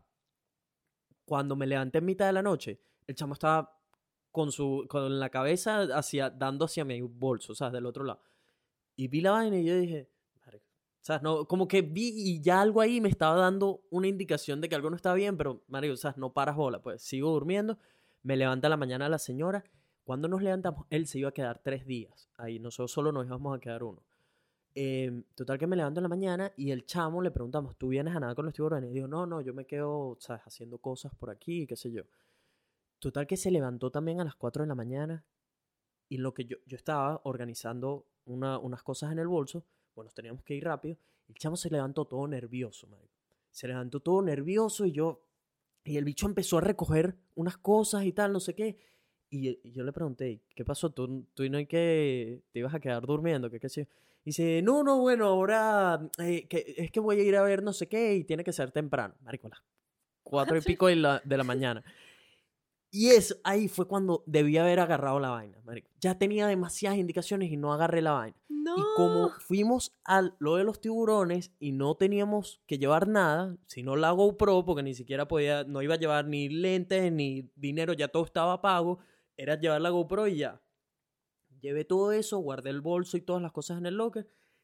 Y el chamo, como te digo, estaba nervioso y estaba apurado y esto y aquello, pero como nosotros también estábamos apurados, no paré mucha bola. No fuimos, hicimos todo los, lo de los tiburones, no sé qué. La experiencia con el, el animal en sí fue, marico, arrechísima. Hay un montón de cosas que no me gustaron de, de cómo llevan la actividad, pero al mismo tiempo es muy complicado ponerle un parado. Entonces, eh, o sea, tengo como un punto de vista. Amor y odio. Sí, sí, de, de que en sí la experiencia con el animal, marico, me pareció única, arrechísima y tener e- ese nivel de animal nadando a dos metros, cuatro metros tuyo es, es impresionante. Muy bonitos además, los colores y toda la cosa. La pasamos, marico, yo estaba muy feliz. Aparte de las cosas que no me gustaron, quitando todos esos, estaba muy feliz de haber hecho la experiencia como tal. Eh, y más que todo por la manera en que se portó la señora con nosotros. Pues fue un amor y la gente de los hostal, me digo, un amor. Total que regreso, estoy grabando un video con la señora para promocionarle su sitio, para que la gente supiera que ¿sabes? si se quieren quedar en un sitio, estaba recomendándole ese sitio, me digo, todo amor, esto, aquí. Total que voy al cuarto y fui a sacar dinero para ir a desayunar y no había dinero. No había dinero, marico, instantáneamente lo supe. Apenas vi la vaina dije, coño de la madre, este mamagüevo nos robó, marico. Empecé a ver si estaba, que si la computadora, la cámara, esto, que estaban todas las cosas más o sea, más caras, por así decirlo, y no, estaba, no estaban las tarjetas, no estaba el dinero, no estaban unos lentes míos, ah, faltaban cosas así, que se ve que el bicho, mientras dormíamos, metió la mano y vio qué coño podía sacar, pero supo exactamente dónde buscar, me explico. Porque ya, que es, es, lo que me hace pensar que tipo ya en la noche anterior o había jorungado el bolso o me vio cuando estaba guardando todo, pues supo exactamente en qué bolsillo, que no era el bolsillo más accesible, estaba el dinero, estaban las tarjetas, estaba tal, tal, tal, y fue por los lentes el cabrón porque le encantaron mis lentes. Entonces, total que apenas salí le dije a la señora, señora, este tipo nos robó, tal, ¿dónde está? Porque ya no había nada de él tipo dijo, no, se fue hace como una hora, que no puede ser. Marico, la señora le estaba dando algo. Pues sabes que, no sé si te eh, viste como que las cosas de ladrones y robos y eso en Asia. Es gravísimo. Es gravísimo. Lo, lo toman como. El presidente de Filipinas está loco con ese tema. Esto, esto no se hace y punto. Y, creo que tiene que, mucho que ver también con lo de la religión. bueno, ellos son católicos. Es, que el presidente es ahí. Pero, pero se lo toman muy en serio, tipo las cosas de robos. Es que las penas son muy duras. hay penas de muerte en Asia. Sí, en, en, Malasia también hay penas de muerte. Y en Indonesia. Eso. Em, total que nada, la, la señora de una habló con unos tipos de ahí del, del pueblito, pues además el pueblito es mínimo. Instantáneamente todo el pueblo sabía lo que había pasado. Marico, salió todo ese gentío a buscar al tipo. Total que dijeron y que no, eh, sabemos que, que, se montó en tal autobús con tal dirección. Marico, me montaron en una moto dos filipinos, no sé qué.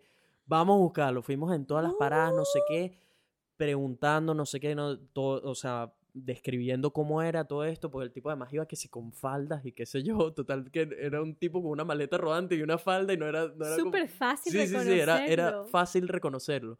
Em, hasta que al final resulta, o sea, con una hora de adelanto podía estar en cualquier sitio, en verdad, me explico, pues agarra un autobús y se pierde quién sabe en dónde y pues en una hora está en tal sitio que agarra un bote y ya pasa para otra isla, me explico, o sea, fue muy complicado agarrarlo, pero el cariño y la atención que nos dio la gente en ese momento fue brutal. Pero lo agarraron. Fue, no, no lo pudimos agarrar.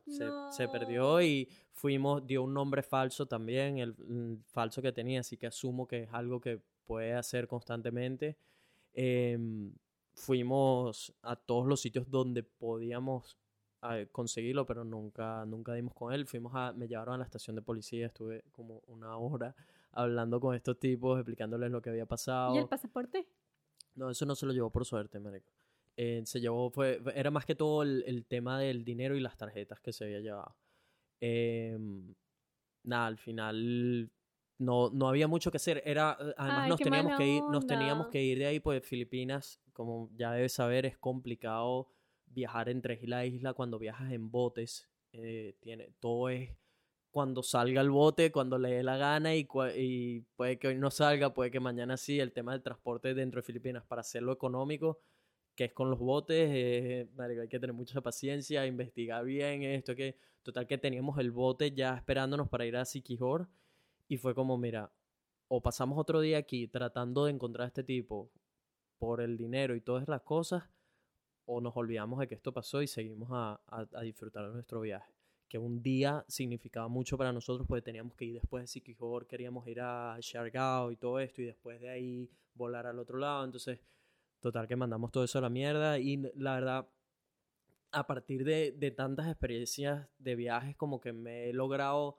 desprender de cuando me pasan ese tipo de cosas o cuando se me pierde algo, o cuando me roban algo o lo que sea, como entender que tipo, ok, ya hice lo que tenía que hacer para intentar recuperar lo que pasó, si no se dio, pues a seguir adelante, a menos de que sea algo como lo que te pasó a ti, que es pasaporte y marico, es o encontrar el pasaporte o encontrarlo, no hay mucha opción. Yo no sé qué hubiera pasado si no hubiera encontrado el pasaporte, porque es que además también se llevó mis tarjetas, en las tarjetas estaba todo el dinero. Todo el dinero, claro. O sea, no, no sé, tal vez hubiera terminado ahí el viaje. Es eso, tipo, ya depende mucho de lo que sea que te hayan robado, porque el pasaporte creo que es lo peor que te pueden robar, el pasaporte y tus tarjetas, o sea que no tengas manera de sacar dinero. Nosotros nos robaron fue el efectivo, se robó tarjetas no de, de banco, sino otras tarjetas que tenía que me causaron problemas. Cuando llegara a Australia tenía que volver a sacar las tarjetas y qué sé yo, o sea, significaban molestias para mí. y los lentes, por supuesto, en ese entonces tenía unos lentes caros y qué sé yo, entonces fue más el dinero de los lentes. Em, pero nada, al final en verdad no los tomamos muy bien. Me, me molestó más que, ¿sabes qué fue lo que más me dolió? De, a, pesar de haber perdido dinero, todo esto, que lo sabía, que tipo, mi, mi intuición ya me había dicho que era una persona que no tenía que tener cerca. Y, y, no la escuché o no, o no fui lo suficientemente estricto. Si ya tenía la intuición, ya algo me parecía sospechoso, no sé qué, tenía que haberme asegurado que nada pasara. Facilito, marico, mete el bolso en el locker, llévate después, deja el bolso con la señora de la casa que se ha portado también contigo, todo eso. No dejes tus cosas cerca de este pana porque hay algo que no, no me cuadra. Y no escuché, entonces ah, ah, fue una lección, me explico. Nos los tomamos muy bien, después en Siquijor, marico, la vida siempre me premia, es impresionante. Me, me da un coñazo por un lado y por el otro me está premiando con algo. Conocimos una pareja de españoles panísimas, total que tuvimos unos días increíbles en Siquijor, eh, la señora como tal se portó, Mario, la señora empezó a llorar.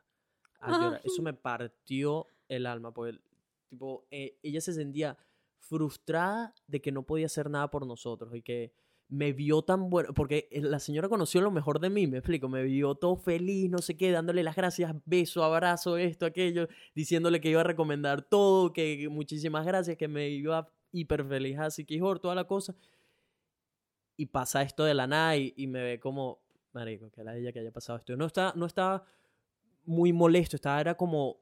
Frustrado. Frustrado conmigo mismo de que ya sabía que no, no traía algo bueno ese chamo. Me explico, y que pude haberlo evitado fácilmente y no lo hice. Entonces era como más eso y, y por supuesto que estamos viajando con un presupuesto. Entonces esto ahora nos descontrola todo y ahora tenemos que empezar a utilizar ahorros que eran para otro viaje, empezar a usar desde antes. Entonces es eso, como, ok, ahora cuando regrese tengo que trabajar más aún para poder recuperar ese dinero. Em, pero la señora se puso a llorar, marico, eso me partió el corazón, le di un abrazo, le dije, ya, señora, eso, eso fue lo que además como que terminó de, decirme, ya, bicho, ya, ya pasó, ya el dinero siempre lo puedes recuperar, unos lentes también, o sea, las tarjetas todas tienen solución, ya, pudo ser peor, pudo ser un equipo, pudo ser otra cosa. Entonces fue ese fue como el despertar de Javich. Deja esto, pues esta señora está llorando porque no puede hacer nada por ti. Marico, le di un abrazo, le di un beso, la señora me dejó un llavero, qué sé yo, le, yo le di una cosita ahí, le dije muchas gracias por todo esto, que hay un amor. Total que me estuvieron escribiendo los siguientes días diciéndome, todavía lo estamos buscando esto. Y yo le dije, tranquila señora, no pasa nada, no pasa nada, ya, ya, no pasa nada. Marico, seguían preocupados con eso. Eh, pero sí, ese una de esas historias con las que aprendes y como te digo, no, no fue un pasaporte como te pasó a ti, que creo que es probablemente lo peor que te pueda pasar, que te quiten el pasaporte. No, mi, mi historia fue así como tipo de película, porque yo ya, sí, imagínate encontrar una persona que te robó. Ya. O sea, eso es... Y que la policía no es tan eficiente. Sí, en esos países la, policía no es muy de fiar tampoco. No, no, no, para nada. Entonces fue así como, wow que en verdad, qué, qué loco, o sea, todavía lo pienso, yo no sé qué haría, yo me planteé varias veces en ese momento cuando estaba como frustrado, y decía, Marico, ¿qué haría además si lo encuentro? Estaba preocupado de si lo encontraba también, porque mientras iba en la moto con los dos filipinos, que estaba recién enterándome de la vaina y diciéndome yo mismo como, Marico, este imbécil me vio la cara de estúpido, marico, y me quitó las vainas en mi cara, me explico, ¿sabes? Y estaba preocupado de qué pasaba cuando lo encontrara. Pues soy una persona muy tranquila, pero cuando me, to cuando me tocan donde no es o, o, hacen algo que no me gusta o lo que sea, puedo perder el, puedo perder el control en ese sentido. Y solo lo único que pensaba era, marico, yo creo que no sería bueno que lo encuentre, porque no sé qué pueda pasar, no sé qué, no sé qué, qué se me puede ocurrir hacer o cómo pueda reaccionar, porque lo único que pensaba, marico, este imbécil se trató de hacer mi amigo toda la noche para después robarme en mi cara mientras dormía. Me explico, eso era el único pensamiento que tenía, tipo marico. Se puso una máscara de soy el tipo más amigable del mundo y qué sé yo, y te robé en lo que dormías, pajo y tal, y me voy corriendo y nunca me dejas agarrar, ¿sabes? Entonces solo pensaba, tipo, creo que es mejor que no lo encuentre y todo, porque, no, sé, porque no, no, sé qué, no sé qué, qué le puedo hacer o cómo puedo reaccionar, no lo sé, no lo sé, entonces... Yo creo que todo pasa por algo y todo es sí, perfecto. Yo creo, yo creo que fue mejor que no lo encontrara, que aprendiera de, de, lo que sucedió y listo, y move forward. Em, hemos, como hemos estado tamaleando de temas y temas, hice unas preguntas como para que no se me, no se me pierda lo que de verdad me, eh, me da más curiosidad y que creo que a mucha gente le va a interesar, pero a todas estas, ¿desde cuándo escribes? ¿Desde cuándo te diste cuenta que era, que era un don escribir? Muchísimo tiempo. Justo me hicieron una entrevista en un diario en mi país. Wow, felicidades. Gracias. Y justo la persona que me hizo la entrevista fue una chica que trabajaba conmigo y ella me, o sea, como que hizo una, puso algo que yo le había dicho hace muchos años. Yo hubo tiempos en los que me gustaba tanto escribir que mientras esperaba a alguna persona para tomarme un café, yo escribía en las, en las servilletas. Imagínate ese nivel, o sea, yo y la escritura, es que es desde chiquitita, muy, muy pequeña. Un, talento que vienes cultivando. Es algo que es parte de mí. O sea, me encanta escribir yo cuando empecé a viajar también empecé a hacer videos. Al principio mis videos no son buenos, los videos en temas de producción son un desastre, pero ahora yo ya me despapayo más, o sea, puedo hablar. Me despapayo. Al principio me daba tanta mm. vergüenza, o sea, tipo que yo encontré mi primer video y el primer video es un video que parezco Robocop, súper nerviosa, súper. y ahora y no sé, hubo un momento en el que me llegué a, a, como conectar mucho con la gente que me leía y que me veía que esto me recuerdo fue en Sri Lanka cuando fue así como cada vez gente se iba sumando más, más, más y me decían, porque yo empecé a escribir como un relato en la mañana y uno en la noche, que eso era bastantísimo. O sea, la gente me decía, no nos perdemos ni un capítulo. O sea, tipo mi, ah. mi prima, mi hermana, mi papá, todos te leemos. porque yo, no sé, simplemente como que en Sri Lanka yo dije, yo quiero compartir todo. O sea, hay un montón de cosas. Voy a compartirlo todo, todo, me todo. Muero por ir a la gente lloraba, se reía conmigo, ah. tipo que, porque me pasaban unas cosas y sí, me encanta. Sri Lanka es precioso. Sri Lanka me encanta, me muero por ir. Mi primita, de hecho, acaba de estar por ahí en un campamento de surf y no sé qué, con las amiguitas del colegio. Pues ella vive en, en Arabia y las llevaron para allá, brutal. Es hermoso. Em, es, eh, me parece increíble como todos tenemos tipo un talento ya sea escribiendo, eh, hablando en un podcast, cómo transmitir un mensaje, o sea que cada quien tiene como su manera especial de transmitir un mensaje. Hay gente que lo hace con arte, algunos somos mejores haciéndolo en videos, otros en fotografía, pero eso, escribir es algo que se me da tan mal a mí, algo que de hecho voy a empezar un blog dentro de poco también.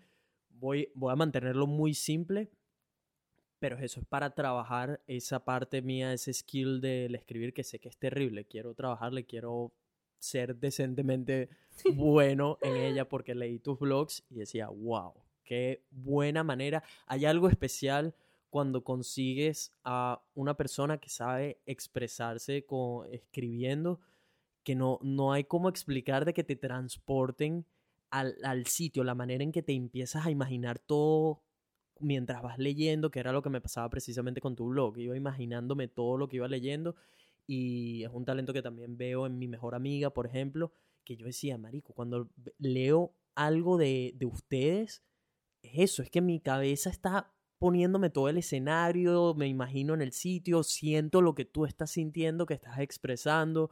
Es, es algo muy bonito, es muy bonito, porque en video creo que es más tangible, porque lo estás viendo directamente esto, pero con escritura como que es algo que juega tu mente creando todo el escenario de cómo tú te imaginas que tú estás viviendo eso que estás contando. Es muy, es muy, muy bonito y diferente. Sí, y ¿sabes qué es lo mágico de los libros? Que tú, aunque el autor te da como muchas descripciones, tú tienes tu propia interpretación. Entonces es, es como mágico. Y a mí una cosa que así me pareció maravillosa en mi proyecto del blog es que gente me decía, yo empecé a leer por ti, tipo que la lectura es un súper buen hábito. Yo decía, no, la gente está empezando a leer por mí y yo, dale. dale, que ustedes pueden escribiendo y escribiendo. Si estás leyendo, esto es lo mejor que puedes hacer. Ese día yo me reventaba, o sea, esos días yo me reventaba. Yo decía, estaba en Sri Lanka haciendo voluntariado. Tenía un internet súper precario, tipo que yo el tener el compromiso de escribir un, eso hice como unos tres meses, un relato en la mañana y uno en la noche, el sí, en la noche, demandaba mucho tiempo para mí, pero yo quería... ¿Cuánto te, te puede tomar Cada vez que haces uno de estos blogs, ¿cuánto tiempo más o No, menos los pasas escribiendo? artículos que están en el blog yo soy súper lenta porque me encanta ser súper perfeccionista y yo tengo un problema que la gente no sabe, es que yo soy disléxica. Mm, Entonces yo confundo muchas letras y es una cosa que ya para la, eh, para la dislexia no hay cura. O sea, es así y ya es así. Cuando si no eres pequeño no te tratas, entonces yo siempre leo muchas veces el blog, pero así lees 100 veces, a veces no logro como encontrar como esas, eh, cruzo muchas letras, G, J, S, C.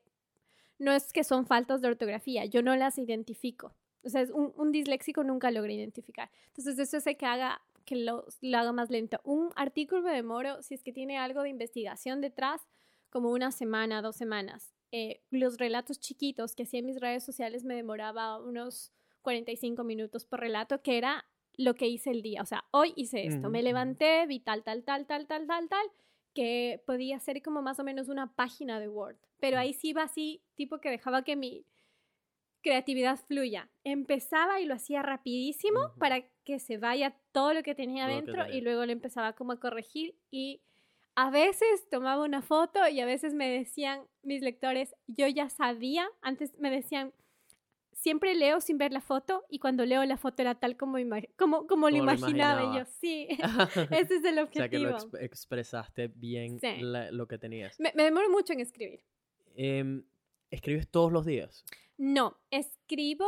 em, ahora no, más bien cuando estaba viajando, no sé por qué era mucho más ordenada que ahora.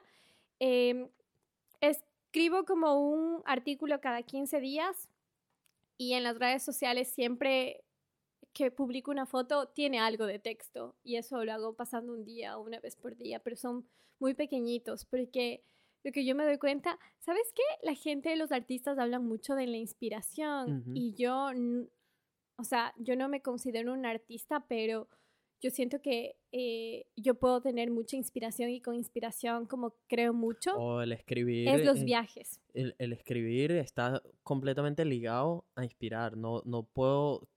Creo que. O, o m- te dificultaría escribir cuando no, no sientes como ese. Sí, por ejemplo, ese, ahora ese yo no... fuego de querer escribir de mierda. Tengo esto que necesito Yo en sacar de mí. Australia he tenido un ¿sabes? bloqueo creativo súper grande y yo me di cuenta que a mí lo que me inspira es ver las historias de las personas. Yo, a veces yo me siento y yo simplemente observo las dinámicas de las Ujú. personas.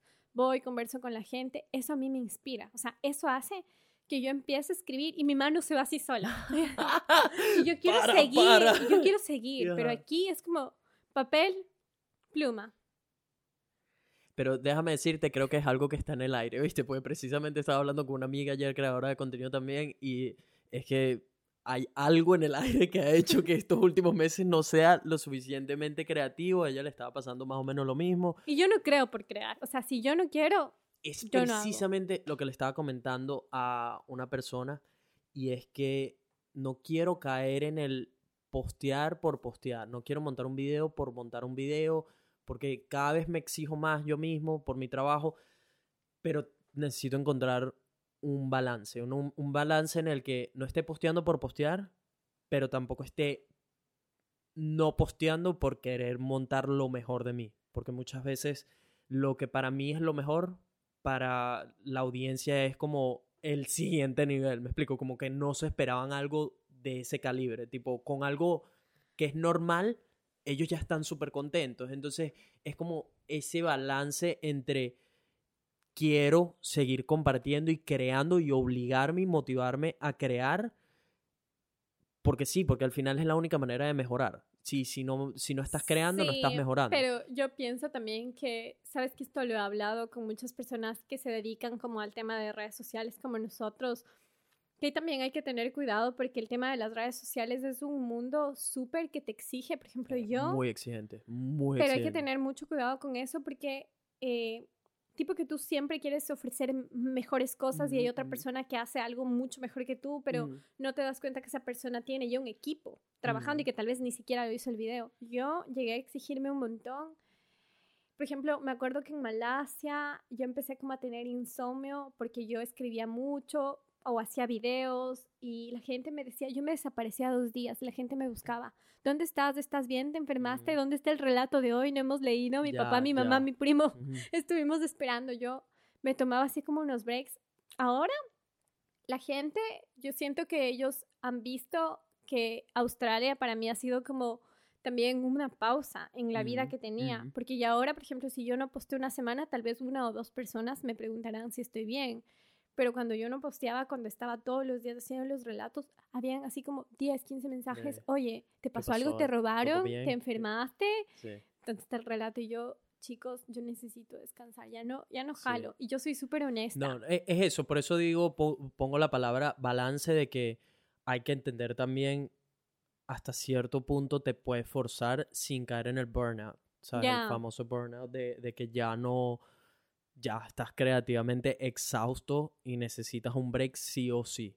Entonces es como entender el balance para no caer precisamente en ese burnout de, ok, no estoy montando videos por el simple hecho de hacerlos y que son videos con los que, de los que yo no estoy orgulloso, pero tampoco estoy esperando a tener el mejor video posible para montar, porque entonces no estoy dando nada, no estoy publicando nada, no estoy creando más, etcétera, me estoy dando muchas restricciones, pero al mismo tiempo no estoy forzando mucho la barra con lo creativo, con porque sí creo, que es lo que le comentaba a esta amiga precisamente que muchas veces es uno tu cerebro tratando de procrastinar.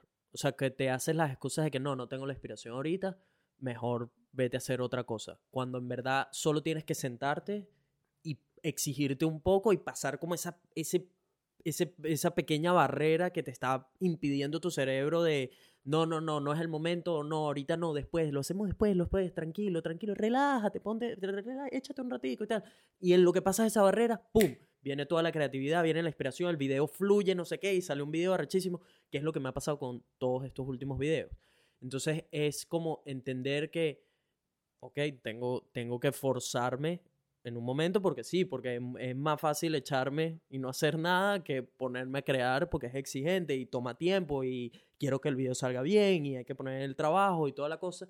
Pero una vez que lo paso y ya estoy creando, todo empieza a fluir, todo empieza a, a tener sentido y el video ya empezó como nada, empezó como un rompecabezas y ya todas las piezas empiezan a agarrar forma hasta que si lo empiezas a hacer en exceso, es cuando puedes caer en eso de tipo, ya, estoy creativamente exhausto, porque marico, me esforcé en todo, esto, todo el tiempo a crear cuando nunca tuve las ganas iniciales para y crear. se siente.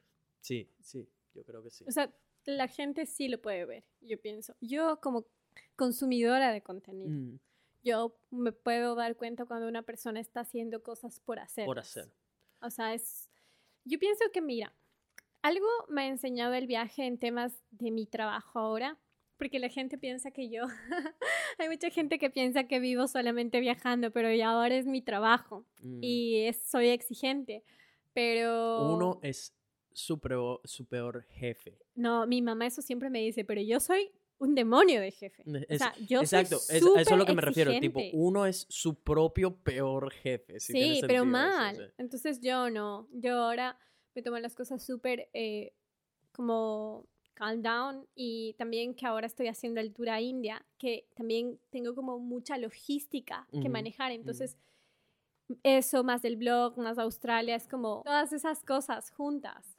Entonces, mmm, no sé, es como yo ahora estoy tratando de ser más amorosa conmigo, ¿me entiendes?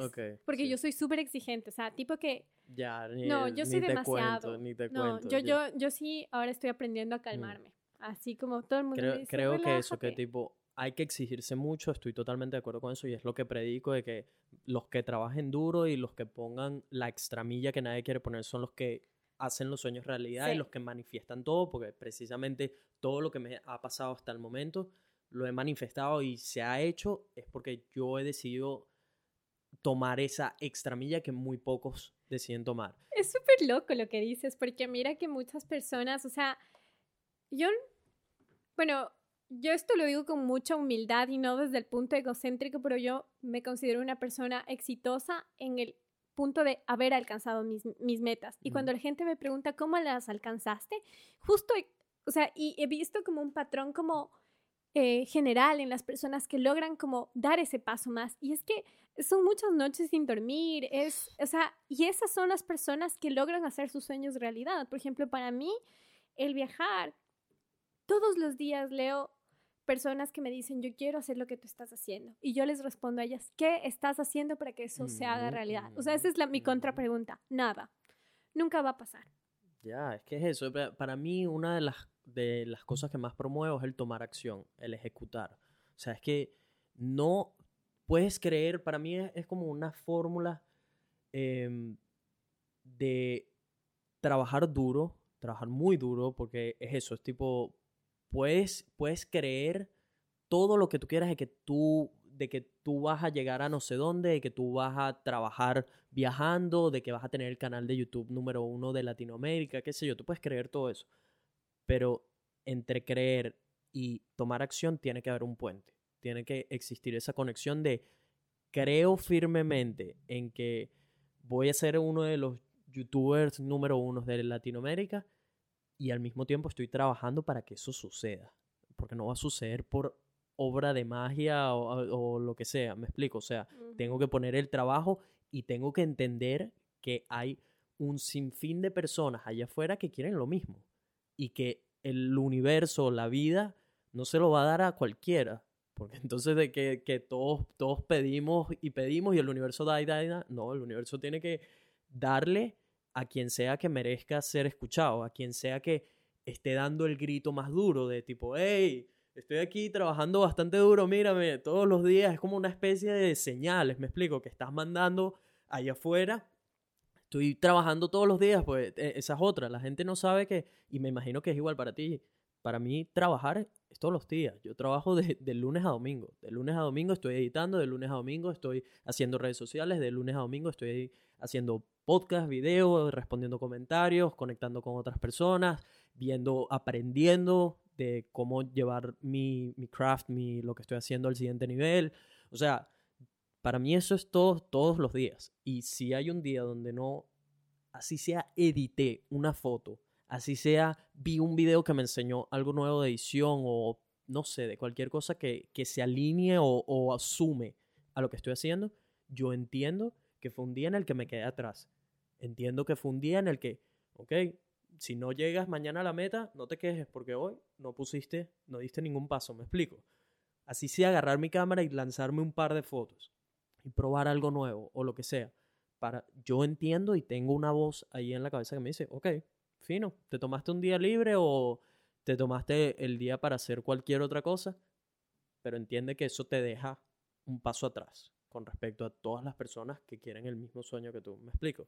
Mm, Entonces, para mí es eso, es, una, es como una fórmula de hacer, creer, tienes que creer firmemente en ti. Marico, para mí es, eso creo que es lo que marca también la diferencia, porque hay muchísima gente que pone el trabajo duro, pero en el fondo no creen que lo pueden lograr. O se dudan mucho, o la manera en que lo expresan, en que hablan de lo que están haciendo, no es una manera no tienen seguridad de lo que están diciendo.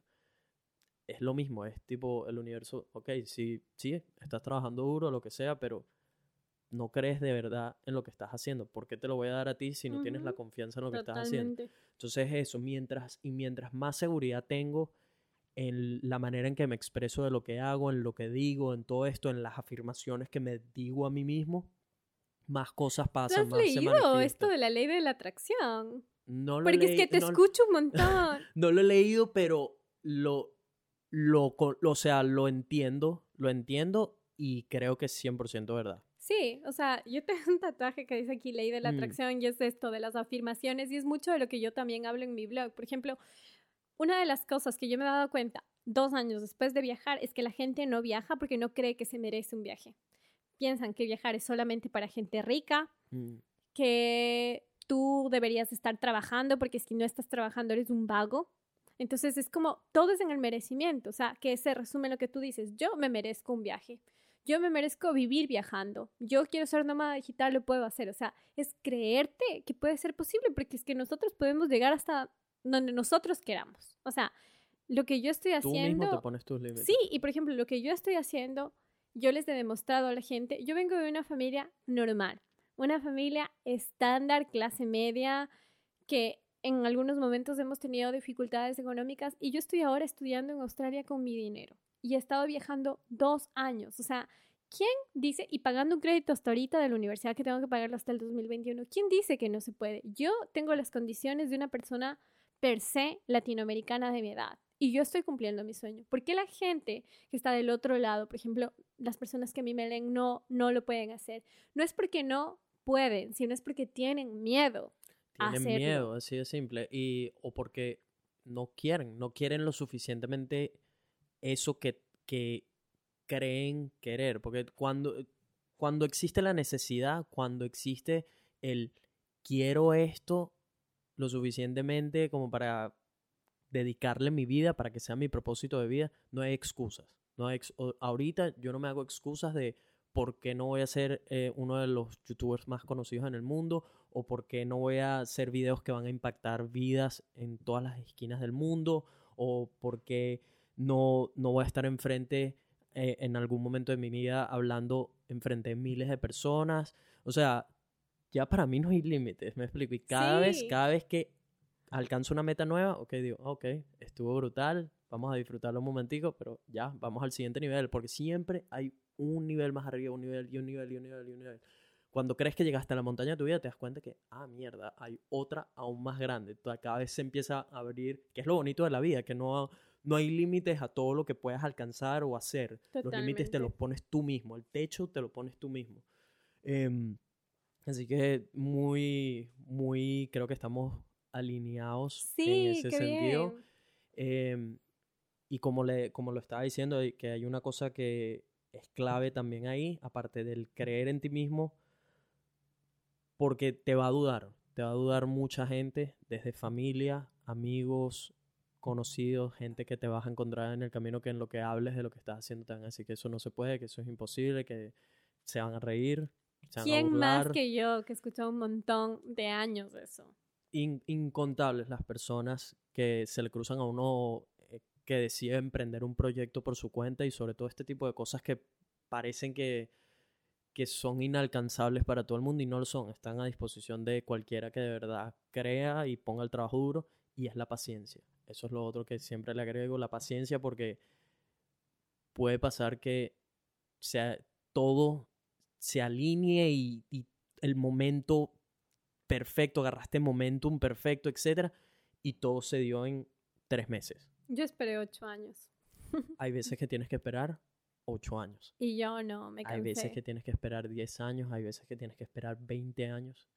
Todos tenemos tiempos diferentes, todos tenemos momentos diferentes y la vida no comete errores. La vida, la manera en que yo lo veo es, nada está destinado, no creo, no creo que yo estoy destinado a ser el mejor youtuber, no. ¿Por qué yo y no un, un niño en un barrio de Venezuela? Creo que todos tenemos circunstancias distintas pero que todos podemos superarlas. Por alguna razón nos tocaron esas circunstancias. Y, y eso, no, no creo que nada esté destinado, pero que todo está conectado. Cuando empiezas a percibir lo que de verdad te apasiona, un propósito de vida, que te, lógicamente te hacen feliz porque estás haciendo algo que te gusta, algo que te llena, algo que te da propósito como ser humano en la roca flotante, en lo que miras hacia atrás, una vez que empiezas poco a poco a cumplir metas y esto, aquello, en lo que miro hacia atrás y veo, ok, ¿qué fue lo que me llevó a este momento exacto? Veo que hay un montón de cosas que se conectaron.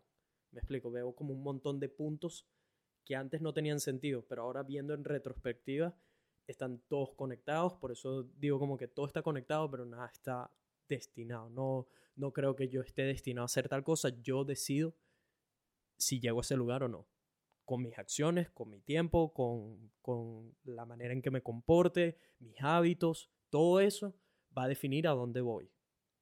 Pero no estoy destinado a eso. Porque yo puedo tomar hoy la decisión de decir, ¿sabes qué? A la mierda. Me lanzo las bolas al hombro, no hago ningún trabajo, me meto en un trabajo de... de yo soy odontólogo, no sé si te conté, pero estudio odontología. No. Me meto en una oficina, en, en, un consultorio a trabajar de odontólogo, ya mando la mierda a mis sueños y me voy por lo seguro. ¿Me explico? Entonces, el que estaba destinado ya no va a estar, no es que por arte de magia de un día para otro me van a dar el mejor youtuber del mundo o qué sé yo, estando en un consultorio odontológico, ¿me explico? Entonces, es eso, para mí todo está destinado, eh, todo está conectado, nada está destinado. Te tengo una pregunta. Leí en tu blog algo, eh, de, de, los, de los que leí, hay uno que me llamó muchísimo la atención, que es este que está aquí, déjame buscar. Quiero que me cuentes de B. Quiero que me cuentes de la historia de amor que no pudo ser. Em, bueno, en India, desde Sri Lanka, que fue mi destino anterior a India, mi blog se empezó a popularizar más y yo me di cuenta que yo estaba exponiendo mucho mi vida. Entonces, eso estaba bien porque a mí me encanta compartir con las personas pero también yo siento que la privacidad es súper importante. Entonces, por ejemplo, yo nunca mostré una foto de, de B porque yo no quería que, o sea, el tener este trabajo es bien complicado, sobre todo para una persona que es tu pareja y no le gustan las redes sociales o que le gustan pero que no quiere verse expuesto. Porque yo, bueno, mi blog no es gigantesco todavía. Nosotros tenemos una comunidad de 20 mil personas, pero tú ya con 20 mil, tú sientes que hay muchas como preguntas y muchas curiosidades. Entonces, yo conocí a B en India eh, mientras estaba conversando con un amigo eh, alemán y fue súper curioso porque él se acercó a nosotros y me ofreció eh, un masaje. Me dijo que si es que estábamos interesados en tomar un masaje, que él se había abierto como un centro de masajes chiquitito el día de ayer. Entonces yo le dije, yo soy súper emotiva y como efusiva cuando conecto con la gente. Yo soy igual que tú, pero a mí no me cuadra alguien y me cierro mm. mal. Ya, next. Entonces yo así como, sí, sí, claro, yo sí quiero y mi amigo también quiere. Y yo, ¿no es cierto que tú quieres? Y él como, mm, mm. sí, claro. y yo al siguiente día yo estaba allá y me dio el masaje, le dio el masaje a mi amigo. Y luego súper curioso porque yo le dije a mi amigo, se llama Lucas, a mi amigo eh, era alemán, como mira, Lucas, nosotros no nos vamos a ir de India sin asistir a una boda india. Tengamos lo que tengamos que hacer, nosotros lo vamos a lograr. Y la cosa es que en el restaurante que estábamos tomando un café, vimos una boda, una como invitación de boda y nosotros como, ah, ¿de quién es esta boda? Y nos dice la persona de la recepción de uno de los cocineros de aquí y nosotros, ¿será que podemos ir a la boda? Súper random X. Y ella así como, Ah, no sé, o sea, ni siquiera se conocen cómo van a ir. Y yo, ¿será que le puede llamar y preguntar, por favor? Y el chico, el que organizaba la boda, claro, vengan. Entonces, eh, resulta que esa boda era al lado de la casa de B. Y bueno, la cosa es que eh, eh, nos conocimos, yo estaba así como súper enfocada en que yo quería viajar. Yo decía, yo no voy a parar por nadie, o sea, tipo que yo estoy súper enfocada en lo que quiero y la cosa es que eh, em, yo, yo seguí, o sea, estuvimos como unos días juntos, yo me fui a Nepal y yo sí como esa mujer súper empoderada, ¿no? tipo, no, yo no voy a dejar por nada ni nadie. A mí no me va a frenar ningún tipo, yo sigo con lo mío, yo soy una mujer hecha y derecha, yo no necesito de nadie. Y me fui a Nepal, me fui a Nepal y empezamos como a conversar todos los días y él me decía como, yo empiezo a sentir como cosas por ti. Y yo le decía, yo también, qué raro. O sea, es como, es, inexplicable porque yo estaba súper enfocada en el viaje y yo no quería conocer a nadie. Y la cosa es que decidimos como intentarlo. Yo me regresé luego de un mes a India. Estuvimos viviendo juntos ahí. Wow, fueron de nada a vivir juntos. No, es que mira, es que cuando tú estás viajando y ahora, por ejemplo, que tú hagas como un viaje permanente, te vas a dar cuenta que, por ejemplo, la gente que vive viajando es que es de nada a todo. ¿Qué haces? Ah, nos encontramos en dos meses. Es como tienes que probar y para nosotros fue súper duro porque yo quería como viajar, tenía como ese espíritu libre. Él estaba así como, eh, también había hecho vipassana, estaba así como súper zen. Y vivir juntos fue así como una cosa buena, pero las, los dos supimos que no fue como lo mejor irnos a vivir con un desconocido a la final, porque era un desconocido. La cosa es que nosotros eh, terminamos nuestra relación y yo ¿Cuánto Fue tiempo súper raro. Fue cuatro meses. Pero eh, nosotros nos fuimos a Tailandia y cuando yo terminé con él, yo dije, la voy a pasar súper mal y estuve una semana súper triste, pero yo después empecé a viajar y se me... No Se se, me curó. olvidó, se me Se curé súper rápido y, y sí, o sea, fue como súper extraño esa, esa, esa situación, o sea, como saber que amas tanto viajar que a la final puedes conocer un montón de gente linda, pero que esa gente, o sea, es parte del viaje, pero del tú viaje, pero continúas. eso, tú continúas. Sí, Wow, qué bonito. ¿De dónde era? eh, francés. Francés. ¿Y ves su nombre o es como le dices? No, Ah. es la primera letra Ah, de su nombre. Ok. Em, fue a, a estas alturas siguen de amigos, qué sé yo, conectan. Hay otra parte que yo no le he contado en el blog y no le voy a contar porque es como ya siento que es como mi vida como personal, pero nosotros regresamos. Nosotros regresamos unos meses después hasta ahora. Nosotros seguimos juntos. Ah, están juntos Él ahorita. está, ajá. sí, él está en Noruega, yo estoy acá en Australia, pero igual tratando como de encontrar eh, eh, como eh, esos, esa, esa cosa que nos haga eh, estar juntos, pero igual yo sigo con mis planes, él está con sus O planes. sea, están en una relación a distancia. Sí, que es ¿Cuánto súper loco. ¿Cuánto tiempo tienen en relación a distancia? Eh, tenemos, ya estamos más de un año juntos, pero nos vemos, nos vemos, o sea, nos vimos en Bali hace un tiempito. Wow, yo creo que relaciones a distancia es lo que menos recomiendo. Pero sabes vida. yo pienso que a la final yo nunca pensé que iba a tener una relación a distancia a esta edad, porque tú ya es, ya no eres un adolescente, eh, estás Ujú, como mucho más maduro, pero tú te das cuenta que a la final cuando tú quieres a una persona, tú estás alegre que esa persona cumpla con sus Sí, metas. 100%, Entonces, 100%. no, no sé, y a la final yo no creo que es para todos, pero a mí me gusta mucho mi independencia. O sea, yo Ujú. soy hiper independiente, que para mí vivir con alguien es difícil. Entonces yo ahora, como estoy, estoy súper feliz. Ya nos vamos a ver otra vez y vamos a empezar como una vida juntos. Pero sí, mientras tanto estoy como disfrutando un montón de mi independencia. Wow, mis sola. respetos a, a ambos por seguir. ¿Cómo, ¿Cómo es el tema de la confianza? ¿Confías ciegamente en él? Sí, lo que pasa es que mira, yo para la edad que tengo parezco una abuela. Yo soy súper, yo no tomo, Ajá. Yo no salgo a Mm. la calle y bueno, todas esas cosas son como decisiones Mm, mías. Propias, sí, sí. Él trabaja en un centro de yoga en las montañas en Noruega, donde la ciudad más cercana le queda dos horas. Mm. O sea, tipo que y él es una persona muy tranquila también, muy... em, como está en este tema de meditación, de yoga, o sea, nosotros hemos hablado en este tema de, de las infidelidades, los dos como que somos ajenos de esas cosas. Por ejemplo, Mm. yo, yo no podría estar con alguien que yo no me siento 100% segura. O sea, si en algún momento nosotros no conectamos, siempre hemos hablado de poderlo decir abiertamente y que Mm. la relación cambie a una relación de amistad o que se termine. Pero sí, o sea, no, para nosotros no es difícil. El tema de confianza 100%, o sea, él confía 100% en mí y yo 100% en él. Porque es que yo no puedo ser deshonesta, o sea, tipo que yo me delataría yo misma, o Mm, sea, al siguiente día yo le estaría contando todos los detalles Todo lo que y sucede. diciéndole chao.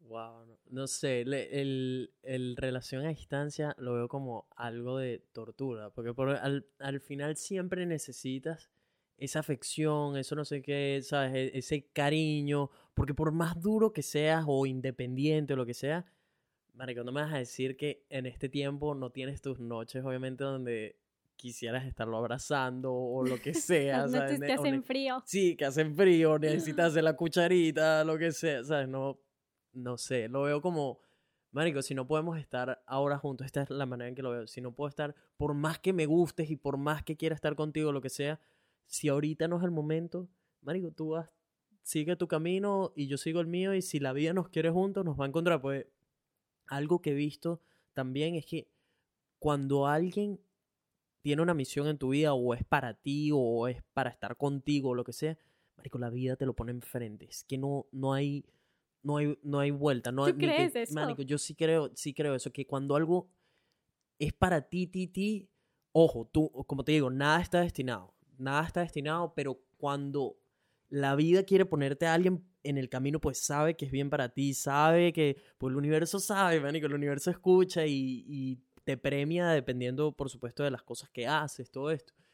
Em, y la vibra que pones, por eso yo hablo de las buenas vibras, eso no es una frasecita ya, para mí lo de las buenas vibras es algo en lo que firmemente creo, que la vibra que tú pones allá afuera es la vibra que recibes y que estamos todos aquí para precisamente enfocarnos en la vibra positiva, en la buena vibra y compartirla con nuestro entorno y que tu entorno la siga compartiendo y es algo, un efecto que va creciendo de bola de nieve, me explico.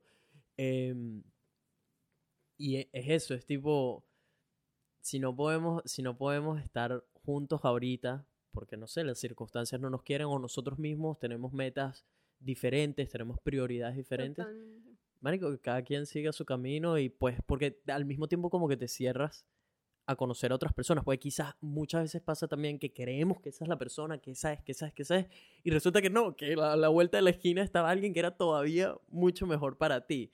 Em, pero no sé, ojo, ese es mi, mi, mi, punto de vista con eso de tipo... Sí, yo pienso que cada mm. persona tiene como diferentes cosas, pero mira, yo, como para resumir esto, yo te puedo decir que el tiempo que tenga, yo tampoco creo en para siempre. O sea, soy una persona súper honesta conmigo misma. Y yo digo, el tiempo que tenga que durar con él, no tienes idea la cantidad de aprendizajes que me llevo. O sea, él ha sido mi espejo en cosas que yo odiaba mías. Y cómo he aprendido. O sea, es como, a veces uno no se da cuenta que lo que más odia de alguien es lo que tú tienes y no lo puedes dar, no te puedes dar cuenta hasta que esa persona te dice, tú eres así. Mm. Y yo pienso sí que cada persona es pasajera. Yo ahora, la verdad es que no tengo ganas de conocer a nadie. Como en temas como de pareja, él apareció y ha alimentado muchísimo mi vida, pero sí, es, es, es complicado. Pero que dure el tiempo que tenga que, que, que tenga que durar. Ok, esa, esa manera sí me gusta, de tipo, si, si se tiene que acabar, se acaba y listo. Nada es para siempre. Y no pasa nada. Nada. Todo es como temporal una sola vida. Eso es lo otro que siempre recuerdo, una sola vida y él tiene solo una oportunidad para hacer lo mejor de ella y muchas las oportunidades son una vez. Hay veces, hay veces que pasan más de una vez y, y eso, no, uno no se explica por qué, pero es eso, es hacer lo mejor que puedas de esta única vida que tienes, de conocer a todas las personas que puedas, de conectar con todas las personas que puedas, de hacer todo el bien que puedas, de cumplir todos los sueños que puedas. No sé, esa es la manera en que lo veo yo de, de tenemos una sola oportunidad porque nadie sabe, sin importar si crees en religión, si crees en la simulación o lo que sea, nadie sabe qué pasa cuando nos vamos de aquí. Entonces, lo único que sabemos es lo que está pasando ahorita. Hay que enfocarse en el ahora y listo. Lo que pase después, ya lo sabremos. Em, leí también en el blog que tuviste una relación que te hizo mucho daño. Sí, esto fue como, como un punto de inflexión en lo que ahora soy como mujer. Fue una relación muy corta, fue una relación de tres meses, pero fue una relación en la que yo me di cuenta que las mujeres somos muy vulnerables y que a cualquiera le puede pasar como cualquier cosa. O sea, los temas de feminicidio, nosotros lo vemos algo tan lejano a nuestra realidad pero está en la puerta de nuestra casa. O sea, es así de fuerte. Yo encontré un chico, este chico es serbio, nosotros tuvimos una relación eh, dos meses antes de que yo decida viajar. Mi viaje era el viaje, la, la, la. Y resulta que él me dijo, cuando nos conocimos, yo también me voy a Asia, como, ¿por qué no nos vamos juntos? Y tuvimos como la relación novios y Estuvimos desde Ecuador juntos, luego nos fuimos a Estados Unidos y en Estados Unidos estábamos haciendo voluntariado. Y este chico como que empezó a mostrarme como signos de una persona que tenía como problemas en temas como psicológicos, como depresión, temas de muy como agresivo como en sus movimientos, muy fuerte. Mm. Y yo dije, no, este chico no está bien. Y a la final yo era una persona como muy, no sé, es que tú te acostumbras, tú ya luego en algún momento tú empiezas como a darte cuenta, o sea, como que no empiezas a, a diferenciar lo que, es lo que está bien y lo que tú quieres, todo se mezcla. Y al final, esa persona fue la persona que me dijo, o sea, que me recordó a mí quién era. Por ejemplo, yo cuando quise abrir un blog de viajes, el este que tengo ahora, él me dijo, ¿para qué vas a hacer eso? Nadie te va a leer. Hay tantos blogs, no pierdas tu tiempo. O cuando me compró un dron, porque él también se compró, me dijo, no vas a poder ni siquiera aprender eso, ¿para qué gastas tanto dinero? Entonces yo dije, o sea, este chico está loco, porque este chico no se da cuenta que yo todo lo que yo he querido en mi vida yo lo he cumplido y que todo lo que yo he hecho en mi vida ha sido un éxito. Él no sabe quién soy yo. O sea, él no sabe que yo trabajo un montón por mis sueños y que para mí no hay imposibles en la vida. Entonces ya llegué a un punto en el que yo me cansé, yo dije, yo, pero ¿por qué estoy con él? Si yo no quiero, yo no me quiero ir a Asia con él. Y el día que terminamos fue el día que me dijo, oye, deberíamos comprar los pasajes ya para irnos a Vietnam. Y yo le dije, yo contigo no me voy ni a la esquina, yo no quiero. Así de claro, contigo, mijo, no me voy ni a la esquina. Anda a comprar pan tú solo. estaba súper cansada, estaba así como arrastrando un montón de cosas, me había aguantado tanto. Y yo dije, yo no quiero estar con él. O sea, ¿por qué estoy con una persona que no me aporta? Y esa relación. Sí, no, pero este restraba al Te cubo. multiplicado y a la décima potencia. Y no, o sea, y ahora si es que, no sé, alguna mujer me está escuchando, es como, nosotros no tenemos que dejarnos y nosotras y ustedes también, o sea, tenemos que ser exigentes con la pareja que queremos, o sea, no hay que conformarse. Y también el estar solo es una opción súper válida, o sea, una opción válida. Eh, hay gente que sufre como de mucha dependencia. Yo soy lo opuesto. Yo soy súper independiente. A mí estar en una pareja o tomar una decisión de estar en pareja me cuesta. Pero no nos conformemos, seamos súper exigentes y no en el tema de físico, de, ah, que sí, que sea un metro setenta, que sea rubia, sino de esa persona que cada día va a hacer que nosotros seamos un mejor ser humano. Y ya. Mario, creo que me estás, estás quitando las palabras de todo lo que digo. te lo juro, esto se lo repito 24/7, no conformarse, Mario, pues es que lo veo en muchísima gente cercana a mí. De amigos que están con una persona que no los llena, que no los hace 100% felices o que esa persona los frena en muchos sentidos o con muchos proyectos, con muchos sueños, que ellos saben, porque eso no lo sabe, Mario, en el fondo tú lo sabes, así no, no lo quieras admitir, tú lo sabes cuando una persona no es la indicada. Uno lo sabe, Mario. A veces cuesta admitirlo porque, o cuesta enfrentarlo porque invertiste esa es la manera en que lo ve la gente. Es igualito que el dinero. Invertí no sé cuántos años con esta persona. ¿Cómo mando todo ahora a la mierda? Me explico, pues sienten que están mandando a la mierda todos esos años que estuvieron con esa persona sin pensar, marico, aprendiste con esa persona de qué es lo que de verdad quieres en alguien, viviste momentos bonitos, momentos no tan bonitos, pero tienen recuerdos, me explico, pero ya es momento de tú seguir por tu cuenta y no con esa persona que te está, no te está dejando volar. Entonces eso, predico mucho lo del no conformarse, no conformarse y ser paciente tanto en lo de tus sueños como inclusive con la pareja que quieres. Yo sí, que, yo sí creo que uno manifiesta a esa persona. No es una persona perfecta, definitivamente pues no existe lo perfecto y eso le quitaría todo la diversión de, de, tener una pareja o qué sé yo, si todo sale perfecto y todo es de cuento de hadas. Pero sí creo que hay una persona allá afuera que se alinea con lo que tú crees, que te hace muy feliz, o que no, no que te hace feliz, porque uno tiene que aprender a ser feliz por su cuenta, pero que contribuye a eso, quizás suma a esa felicidad que ya tú deberías haber conseguido por tu cuenta. La, la, la expande, la, la, multiplica, solo está para sumar. Em, tienen sus altos y bajos, pero saben enfrentar los altos y bajos juntos. Em, no tiene que ser una persona que esté haciendo exactamente lo tuyo, que tenga los mismos hobbies, etcétera, pero es una persona de calidad, que vuelve otra vez todo a lo del minimalismo, a seleccionar a una persona que es de, buena calidad y no cantidad de personas que no te aportan nada.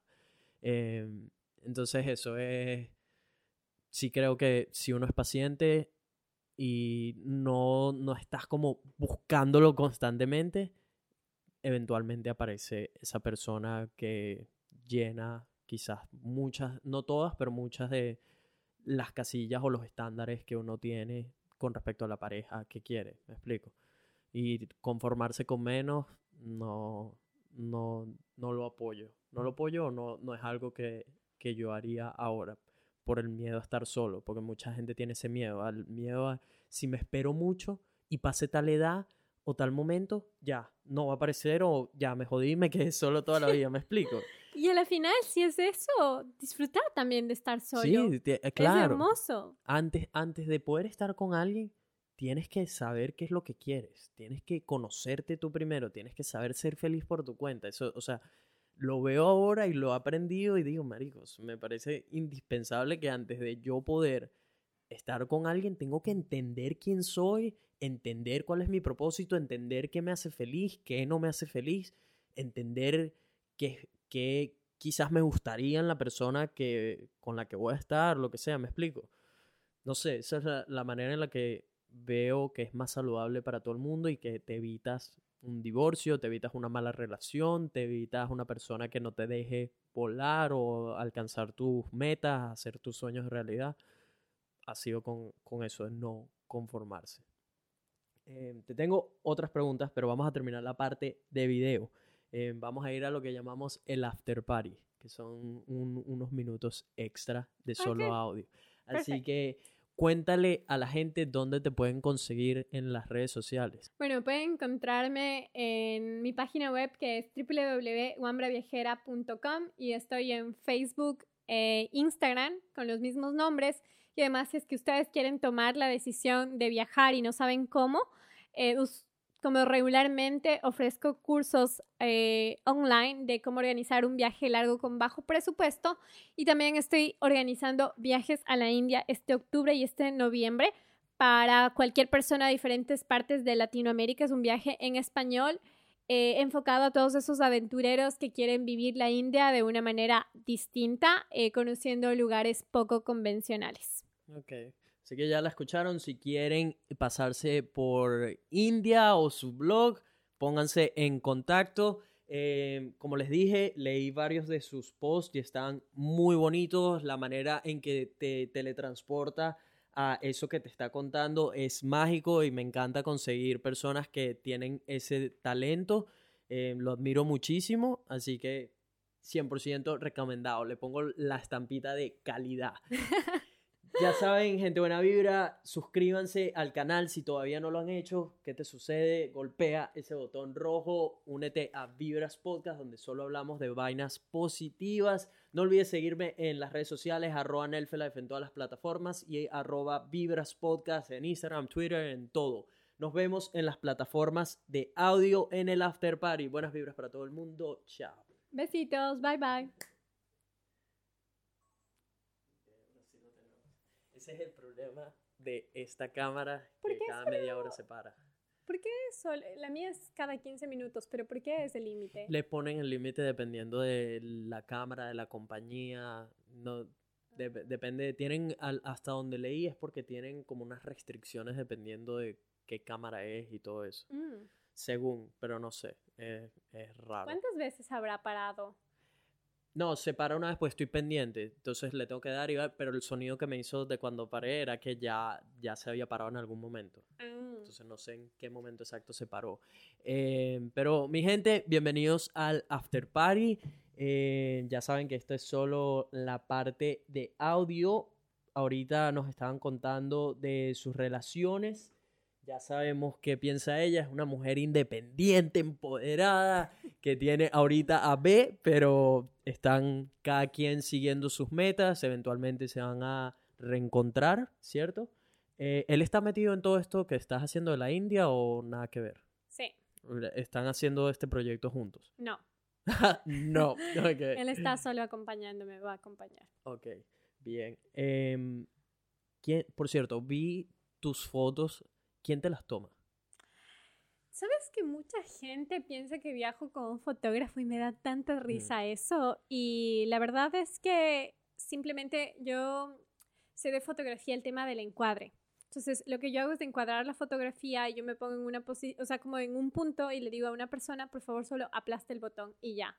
O sea, es, a gente que, que, pasa por la calle, eh, yo generalmente, por ejemplo, en el viaje que hice en Asia, hay mucha gente que viaja, va conociendo viajeros, ¿no? Yo viajaba sola, o sea, esa era como mi decisión, yo quería hacerlo así, porque eso me permitía, sabes que no sé si a ti te pasa, pero es súper difícil que cuando conoces gente mientras viajas, es difícil que entiendan tu trabajo. O oh. sea, tú estás viajando y estás disfrutando un montón, pero si tienes que quedarte para tomar una foto o quieres preguntarle a alguien algo y tienes que tomar notas, es difícil cuando estás con un grupo de seis personas más que lo único que quieren es llegar a la playa. Entonces yo me di cuenta que cuando conocía gente y compartía como poquito, ¿no? días de viaje juntos, no avanzaba y tenía que nuevamente volver a regresar al mismo lugar o cosas así. Entonces decidí viajar sola, sola salirme a tomar café, salir unas horas con unas personas, pero no compartir el viaje, porque típico que en los hostales siempre te ofrece a alguien, ah, yo también me voy a tal punto, vámonos juntos, y tú dices sí o no. Entonces, sí, las fotografías es personas que están en la calle. Cualquier persona random le explicas qué tienen que tomar, que esa es mi técnica también, nunca falla, explicarle a un desconocido. Si tú encuadras, ya está todo hecho. Setear la cámara y listo. Eh, me pasa exactamente lo mismo, eso que comentaste ahorita. De hecho, con mi mejor amiga, que es la que he hecho todos estos viajes, que la amo, la adoro y es lo máximo viajar con ella. Eh, tengo mucha fortuna de haberme encontrado a, una persona como ella para viajar precisamente, porque nos, nos llevamos muy bien y además no tenemos problemas a la hora de decidir a dónde ir, ese tipo de cosas que ¿Sabes? Cuando viajas con alguien más es decisión de dos, ya no es decisión solo tuya. Y rara vez tenemos un conflicto de intereses, por decirlo así. Usualmente, los 99.9% de los casos es ambos queremos hacer lo mismo. Em, sobre todo ella apoyándome mucho a mí en lo que hago. Pero sí costó al comienzo hacerle como entender que, tipo, hey, yo estoy viajando para crear contenido. Sí, voy a disfrutar, sí, vamos a pasar al máximo todo esto, vamos a crear recuerdos, toda la cosa, pero voy a crear contenido. Tipo, tengo que tomarme mi tiempo en muchos sitios para hacer los videos, para hacer las fotos. Em, tengo que editar muchas veces, me explico. entonces, esa parte de tipo, esto para mí es trabajo, esto para mí es inversión de, ok, ahorita lo estoy haciendo porque todo esto me va a traer más oportunidades más grandes y porque me lo disfruto. Para mí es, eso es un disfrute, el tipo, estar creando contenido en lugares nuevos, en donde estoy viajando y saber que eso lo voy a compartir en el canal de YouTube y va a motivar a otras personas a que vayan al mismo lugar o lo que sea, me explico. Todo eso me llena de felicidad. Entonces al comienzo fue como ese explicarle tipo, porque muchas veces en los primeros viajes me decía, es que estamos de vacaciones y yo no, esto para mí no son vacaciones. Yo, mi plan no es echarme en un sitio, qué sé yo, una semana o algo de eso. No, mi plan es moverme todo lo que pueda. Soy muy curioso. Quiero ir a explorar y seguir conociendo gente y documentar todo y compartirlo con el mundo. Me explico, es, eso. Esa es mi idea de, de viajes. Y por supuesto, es trabajo. Es mucho trabajo ir con un bolso de 16 kilos de solo equipos no es fácil, no cualquiera lo hace. Tienes que hacerlo para entender lo complicado que es. Cuando la gente ve mis videos en la cima de una montaña, no ven el detrás de cámaras de que soy yo cargando todo ese equipo hasta la cima de la montaña, me explico. cuando llego a playas súper lindas, pero que hubo que fue una tragedia llegar a ese sitio también y pasamos las mil y una, la gente no ve todo eso y todo eso otra vez con el mismo bolso de 16 kilos solo en equipo, me explico.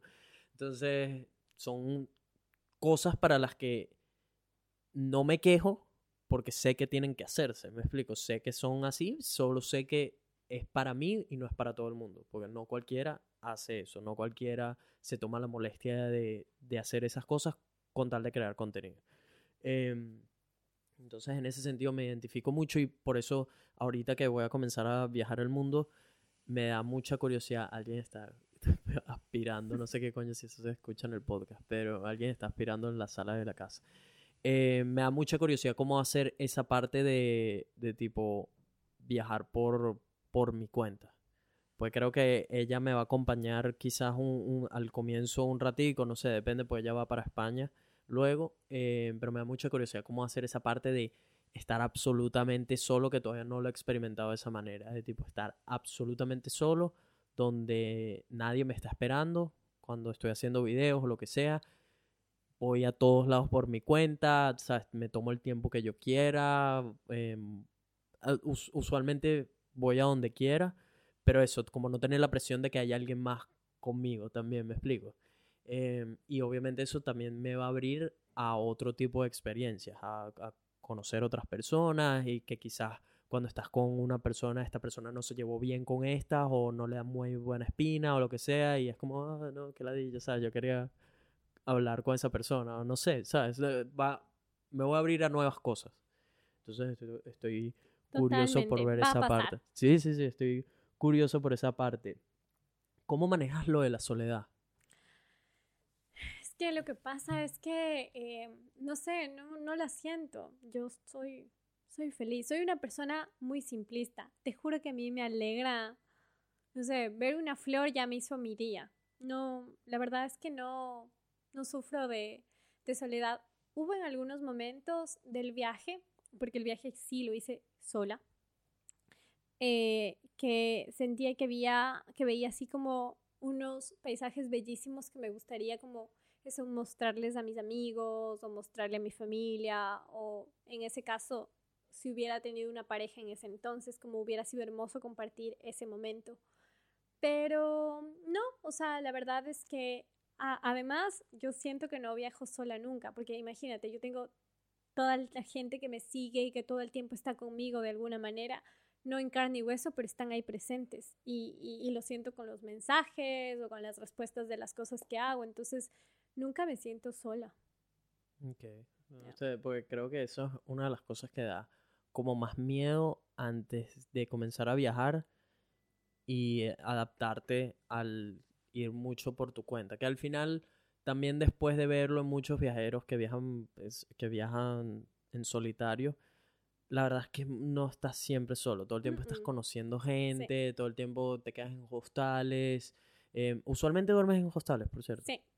Duermes en hostales y ¿cómo haces si ya te robaron una vez rompiéndote un locker? ¿Qué haces ahora? ¿Cuáles son las medidas que tomas ahora? Eh, lo que siempre hago y siempre recomiendo es, por ejemplo, este hostel no fue el, como no tenía eh, un, un, locker bueno, entonces siempre yo me fijo en el tema de la seguridad en los reviews. Eh, por ejemplo, yo hago con Booking, siempre veo el tema de la seguridad y siempre cargo conmigo como una mochila con las cosas de más valor, que para mí es o sea, más valor no, siempre mi pasaporte. Por ejemplo, si a mí me llegasen a robar la computadora, también es reemplazable, o sea, eso no para mi viaje. Entonces, siempre trato como cosas de valor, yo no tengo mucho, tengo solamente mi cámara y mi, y mi computadora, pero de ahí, la verdad es siempre trato de dejarlos en, en lockers, pero que se vean seguros. Y si es que no tiene un locker, siempre dejar con el dueño del hostel diciéndole las cosas que están dentro para que no me digan, ah, se robaron, pero yo no sabía lo que había dentro. Entonces, eso. Ok.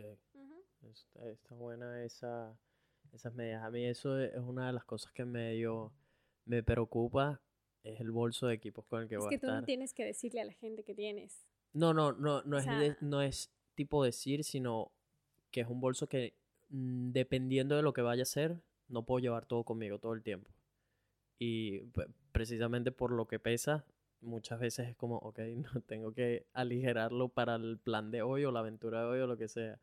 Eh, entonces eso es como un temita, lo de la seguridad con, con, los equipos, no sé qué, que ya, bueno, ya uno después irá o sea, ya tengo algo de experiencia en eso y poco a poco iré eh, mejorando.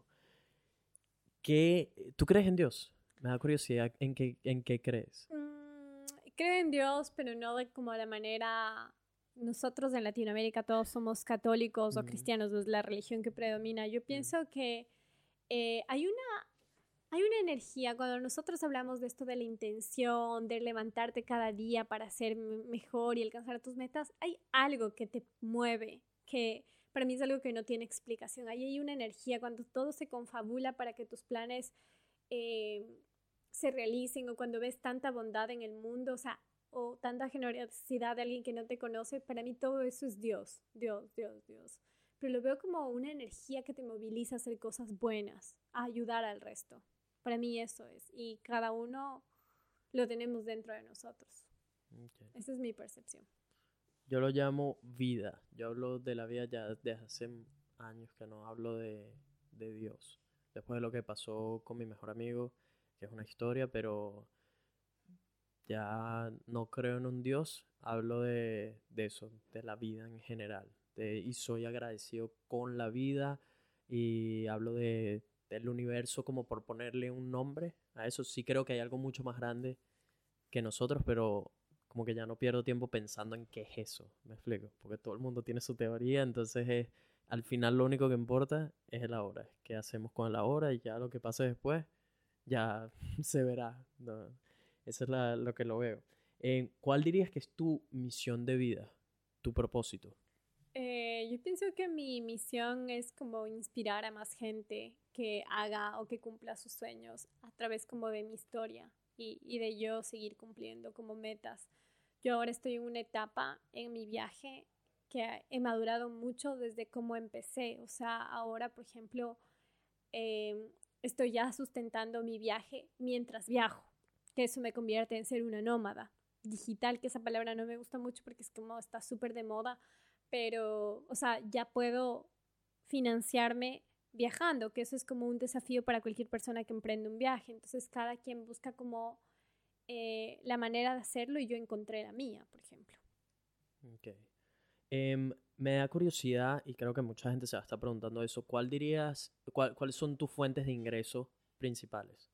Ahorita como... O, cuáles son las que tienes en general? O sea, ahorita mi fuente principal es el tour que estoy organizando a la India, también los talleres em, que doy online y he trabajado a veces, pero eso como no, no me siento como al 100% como segura eh, haciendo como intercambios con hospedaje, con eh, algunos servicios, porque, por ejemplo, eh, yo en Myanmar yo tuve un problema, hice un canje con una cadena de hostales súper buena y yo había hecho un Insta Story en el que les decía a mis seguidores que los tours que ellos ofrecen están caros y que si tú sales hay unas opciones más baratos.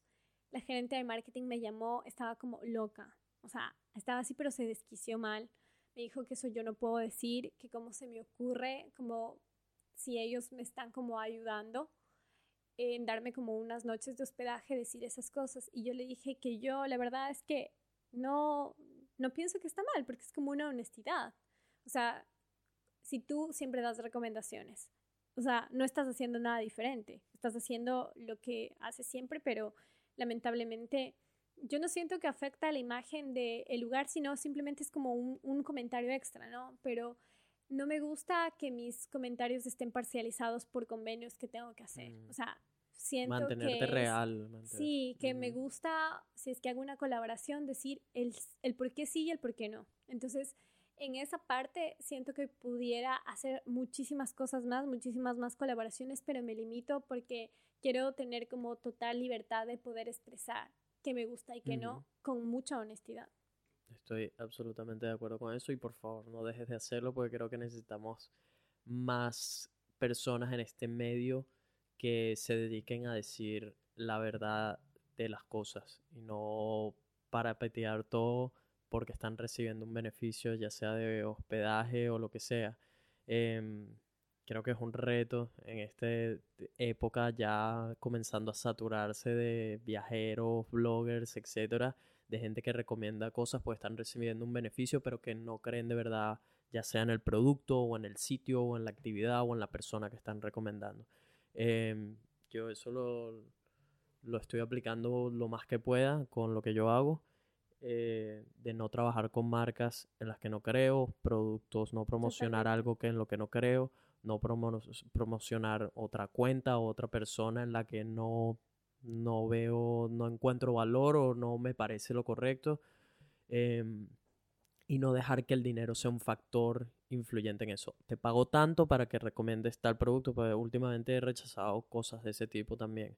Y me he perdido algunos eh, deals de dinero considerable por eso, porque no creía en la persona en la que me estaba planteando eso o no, no me parecía algo correcto o lo que sea. Y era como poner mi ética primero que eso, que duele, porque te da en el tipo, coño, podría estar haciendo tan X amount of dinero. Em, pero creo que en, en, es como un, una ganancia o un win a corto plazo pero que eventualmente no te va a traer más nada, me explico, pero que si juegas a largo plazo de recomendar lo que tú crees de verdad, lo que de verdad te funcionó, lo que crees que va a ayudar a otras personas, todo eso paga al final, a largo, a largo plazo. Y ya para cerrar, ¿qué consejos le darías a una persona que está en un trabajo que no le gusta, eh, tiene una pareja que detesta, tiene ese sueño ahí parado en, la, en, una gaveta, pero le da miedo perseguirlo, cree que no lo puede lograr.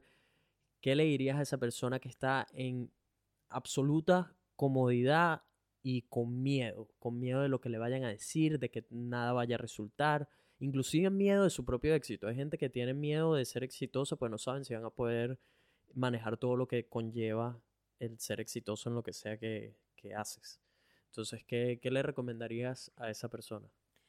Bueno, yo alguna vez leí una frase de Mujica que decía que eh, el tiempo, eh, como que tú estás pasando en un trabajo, es el tiempo, como el dinero que tú estás ganando es un dinero que ganas con el tiempo de tu vida y ese dinero no se recupera. Entonces, primero pensar que el tiempo sigue y que uno siempre tiene esa idea de, ah, sí, cuando yo tenga mi jubilación yo voy a poder viajar por el mundo, pero yo no sé si estas personas se han puesto a pensar en algún momento que cuando estés viejito ya no vas a tener la fuerza para escalar una montaña o para bucear o para tener como tu mente más abierta a gastronomías distintas. Entonces yo pienso que el momento es ahora, que la gente independientemente de la circunstancia en la que esté pasando puede cumplir sus sueños que em, el viajar no es algo como les había dicho antes para personas millonarias o para personas que están en ciertos como grupos de privilegio, sino es como un derecho para todos. Es la mejor escuela para enseñarte cómo a vivir y también eh, para aprender otras cosas internas de ti. También quiero como aclarar algo que un viaje no te va a ayudar a sentirte mejor o tú vas a escapar de tus problemas. Los problemas se van contigo en la, en la mochila. Entonces, no hay que utilizar un viaje para escapar, sino un viaje como para tener una visión distinta de la vida. Pienso que es eso. Agarrar perspectiva. Ya lo oyeron, señores. Eh, te escucho hablando y pareces como Nelson versión ecuatoriana y mujer, te lo juro. no, impresionante.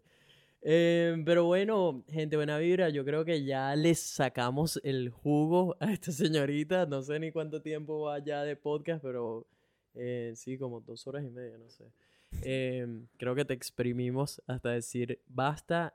Si todavía no lo escucharon o no lo anotaron, les recordamos que la pueden seguir en sus redes sociales que son Wambra Viajera en mi website, en Facebook e Instagram.